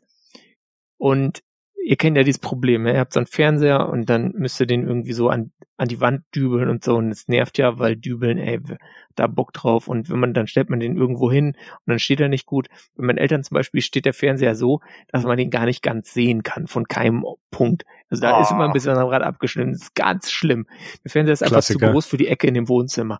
Aber gut, machen sie so, wollen sie so, ich verstehe es nicht. Ich lebe damit. Einen großen Fernseher. So oft bin ich da auch nicht. Ähm, und jedenfalls Displays löst das Problem, ja. Also mit Displays, da konnten meine Eltern ihren Fernseher direkt an der Wand aufhängen. Und zwar hat er nämlich einfach so ja, kleine Vakuummechanismen, äh, wie so, ja, also da wird halt Luft irgendwie eingesogen und dann entsteht ein Vakuum und dann klebt das Ding an der Wand, ähm, so lange, wie es halt äh, dann da hält. Äh, wahrscheinlich muss da je nach Wand also ich kann mir es bei einer guten deutschen Raufaser nicht anders vorstellen, als dass man da hin und wieder mal nachsaugen muss, damit das dauerhaft hält. Also es verbraucht auch äh, weiter Energie. Und irgendwann sind natürlich dann meine vier Batterien leer. Das heißt, wenn ich äh, vergesse, da rechtzeitig mal die Batterie zu swappen, dann äh, glaube ich, mit ziemlicher Sicherheit sagen zu können, dass einem das Ding dann ziemlich schön geschmeidig runterkracht, ist aber kein Problem, kostet ja nur 3000 Dollar. Bin immer wieder überrascht, wie du es schaffst, aus absolutem Marketing Bullshit äh, mehrere Minuten an Text rauszukriegen. Du hast eine Karriere im Marketing vor dir. Also was wir hier haben, und auch ganz nochmal kurz, Displays ist D-I-S-P-L-A-A-C-E, also nicht Displays mit Y, sondern ja. Displays, so haben die das Ding genannt. Und ähm, da hast du so irgendwie gefühlt vier 9 Volt Blocks dran und ähm, muss da damit irgendwie dieses Ding, äh, es ist, es ist so kaputt auf mehreren Ebenen. Da, da hat eine Pop-Out-Webcam, weil warum, obwohl die Pop-Out ist, weiß ich gar nicht. Die sieht nee, die recht statisch aus. Ähm, drücken. Ja, was machen wir? Oh, wir brauchen noch eine Webcam. Okay, Bush, da. Ja, für ähm, Videokonferenz. Muss aber ja. aufpassen, nicht, dass du zu viel Akku brauchst. also hier gibt's, mein Gott, ja, ähm, hier gibt's einen recht validen Use Case, nämlich dass Kabel und Cable Management mehr so unsexy ist. Ja. Weswegen ja LG mit dem mit dem Wall TV ja auch das wirklich sagt, hey, mach das hinter deiner Drywall und mach das da unten an die Soundbar dran und die macht den Rest. Ähm, das, äh, wo war das? Das war, war das war das Samsung? Ist auch egal. Hier eins von diesen, von diesen CES-Stoßgeburten, was die da gefahren haben in den letzten Jahren. Einer dieser so. koreanischen Hersteller. Genau. Das soll eine Batterie. Ach du Scheiße. Dachte gerade, das, das, das hat schon Analogien zu einem auswechselbaren Tesla. Ähm, naja, ähm, muss mich jetzt langsam in Rage reden, weil nur deswegen hat Peters reingemacht. Ähm, hier, ähm, das ist ein ganz okay aussehendes Panel tatsächlich, auch wenn ich mir ziemlich sicher bin, dass davon zwei auf der Welt existieren. Ja. Ähm, wo waren denn die Preise nochmal? Die hattest du kurz erwähnt. 3000. 3000, was? USD. Ähm, ja, wie groß ist denn das? 55 Zoll 4K. 55. Okay, das ist ein kleinen Ticken viel äh, so knapp ein Tausender zu viel, für was du da normalerweise für zahlst, weil mhm. ich sehe hier auch sehr bewusst nichts von Lumen. Es sieht mir aus, als ob die da ein Android-TV runter haben, weil du kannst da AirPlay 2 und Google Cast drauf spielen. Und das Interface sieht so ein bisschen danach aus. Ähm, aber was, was natürlich cool ist, ähm, man kann sich vier zum Preis von dreien kaufen. Das heißt, äh, dann muss man sich nicht mehr so viel Sorgen machen, wenn da meiner runterfällt. Ach ja, stimmt, und, den, Teil habe ich noch ignoriert, ja. Aber was wichtig ist, was Marius erwähnt hat, äh, dass die tatsächlich so eine mh, auch so eine so eine Box dann haben, damit der komplett wireless sein kann, damit man irgendwo den Zeug das Zeug auch anschließen kann. Genau, du musst ja irgendwo den Input reingeben, ne? Also ja. Und die die Batteriemodelle waren jetzt auch noch nicht so richtig final, da gibt's auch so ein schönes Foto. Ich bin gespannt, was daraus wird. Ich fand es auf jeden Fall sagen, sehr, wird. sehr lustig. Und deswegen habe ich sie reingenommen. Okay. Dann kommen wir jetzt zu den. Event. Und da gibt's nur eins und das geht jetzt wirklich in einer Minute oder drunter. Und zwar, wenn ihr einen Computer habt oder jemand kennt, der einen Computer hat mit Windows 7 oder Windows 8.1, sagt den, ey, mach mal Update, Alter, ist kaputt, ist vorbei, Support, Ende, Ende, Ende, mach das. Danke. Und damit kommen wir zum Musikfilm Game Tipp, MFG. Nee, nee, nee, nee, müssen fertig werden, Marius. Wir, wir, brauchen da schon noch drei Sätze zu. Also 10. 10. Januar markte das Ende von, von Windows 7 und 8.1 Supports. Nee, nee, nee. Ähm, also offiziell auch jetzt aus Sicherheitssupports raus. Das ist jetzt hier der Meilenstein, an dem die ganzen, an dem die ganzen Ransomware-Leute anfangen können, die Security-Updates zu ignorieren, weil da kommen keine mehr rein zu Windows 7, aber die Geräte bleiben weiter mit dieser Software, weil Typen und Firmen sind doof und updaten nicht. So. Und ach, das Embedded-Ding da hinten, das kann ja gar nichts. Oh, es hat doch leider AD-Berechtigung. Oh, oder es kommt, oh scheiße, ist doch mit Samba verbunden. Ja, hm, ja gut, jetzt haben wir es alle. Schön. Ähm, äh, das, das war auch was, das habe ich in einer der letzten LMP-Folgen, wo Linus was zu Ransomware Learnings in Firmen berichtet hatte, da hat da Tim einfach den besten One-Liner gebracht schlechthin. Ähm, die Situation war, ähm, Siehst du denn, Linus, dass es irgendwelche Learnings gab von Leuten, die schon mal Ransomware hatten? Haben die dann danach was geändert? Und Linus so, ja, nee, die meisten denken, ach, jetzt haben wir es ja hinter uns, dann müssen wir nichts mehr machen. Und Tim so, aha, ich hatte ja schon Covid. Das ist genau die Analogie dazu. Das, das habe ich mir irgendwie siebenmal angehört, die Stelle. Mhm. Entschuldigung, völlig unabhängig davon, updatet euren Scheiß und schmeißt das weg. Windows 7 und 8.1 ist aus dem Support raus. Wenn ihr noch Leute seht, die das benutzen, äh, beschmeißt die mit ihr am besten einer DVD mit einem neuen Installationsmedium, welche Art auch immer. Hauptsache es kriegt Sicherheitsupdates und jetzt können wir weitermachen, Peter haut mich sonst. Genau. MFG, Musik, Film, Game-Tipp. Ich habe nur langweilige Sachen. Ich habe äh, einerseits Luther, das ist so eine ältere BBC-Serie, da geht's um, ähm, ja, also Prime, aber mit so einem Ermittler, der ein bisschen zu genial ist, ehrlich gesagt. Nervt einer mit der Zeit, aber trotzdem, die ersten zwei Staffeln, äh, Cook-Tipp, äh, dann danach fand ich es ehrlich gesagt namensstark ab, aber ich bin trotzdem komplett durchgekommen. Und dann habe ich noch einen Podcast-Tipp, äh, die, die aktuelle Folge von The Talk Show, dem Podcast von John Gruber mit Craig Hockenberry. Craig Hockenberry ähm, hat so eine App entwickelt, die heißt Twitterific und die funktioniert jetzt nicht mehr und das macht mich sehr traurig. Ähm, deswegen haben wir auch noch Craig Hockenberrys Blogpost von seinem privaten Blog Turbo, also so wie Turbo, nur mit F.org dahin gepackt. Der heißt The Shit Show und das trifft die ganze Sache ganz gut. Ich habe es auch geschafft, äh, mal wieder eine Serie zu gucken, und zwar Alice in Borderland. Das ist so ein Netflix Original, äh, wieder eine koreanische Produktion. Ähm, wie hieß, was war denn nochmal das letzte koreanische hier, das, das mit der Puppe? Äh, ähm, Gangnam Style? Ja, genau, aber als Serie. Ähm, äh, die, die, dieses kranke da, äh, da, da wo, Game irgendwas. Ja. Mr. Beast Netflix Series. Das ist die einzige Verbindung, die ich dazu habe. Moment. Squid Game. Squid Game. Das war das. Ähm, ist ein bisschen in dem Stil. Mein Gott, ja, so lange hat der Titel bei mir im Kopf gehalten. So, also ähm, ist ein bisschen in dem Stil, ein kleines bisschen weniger brutal, aber ich habe mich sehr erfreut daran, wie viele überlappende Genres damit drin kamen. Also ich habe das hier einfach mal zusammengefasst. Das ist eine Mischung aus Inception, Under the Dome, Saw und Maze Runner. Ähm, also du weißt nicht, in welcher Realität du bist. Bist du gerade überhaupt wach? Irgendwas will dich töten. Da irgendwo sind Overlords und äh, du musst Rätsel lösen. Das ist, das dachte ich auch, aber es ist, es ist weniger brutal, als du denkst. Es ist, ähm, das ist jetzt für eine Netflix-Serie ein bisschen viel, aber intellektuell anspruchsvoller als gewaltvoll. Ähm, also das kann man gucken. Da, da, da bin, bin ich nach, was habe ich denn? Ich habe irgendwas zu Ende geguckt und dann kam der Trailer rein und dann habe ich nicht schnell genug weitergeklickt und dann dachte ich mir, hm, okay, ich guck das mal ein bisschen und dann waren irgendwie zwei Staffeln durch. Ähm, auch irgendwie nur A8 Folgen oder so. Das kann man gucken. Die haben am Ende der zweiten Staffel so ein bisschen eine Auflösung gemacht, aber äh, ich glaube, die planen doch noch eine dritte Staffel. Also das, das, das klang so, okay, sie wussten nicht, ob sie noch mal Geld kriegen. Deswegen haben sie die Story ein bisschen aufgelöst. Aber das ist auf mehreren vielen Ebenen, so Inception-Style, sehr intellektuell, anspruchsvoll und ähm, gleichzeitig sehr brutal. Also das, das ist, das ist sehr interessant. Also das, das äh, kann man irgendwie zwei Folgen gucken und dann findet man raus, ob das was für einen ist oder nicht. Von was man ab der allerersten Folge bereits wissen sollte, dass man das absolut für den Rest der Lebenszeit hören sollte, ist der Nextcloud Podcast, den ich mit Nummer 17 Entschuldigung, die Überleitung musste ich nehmen.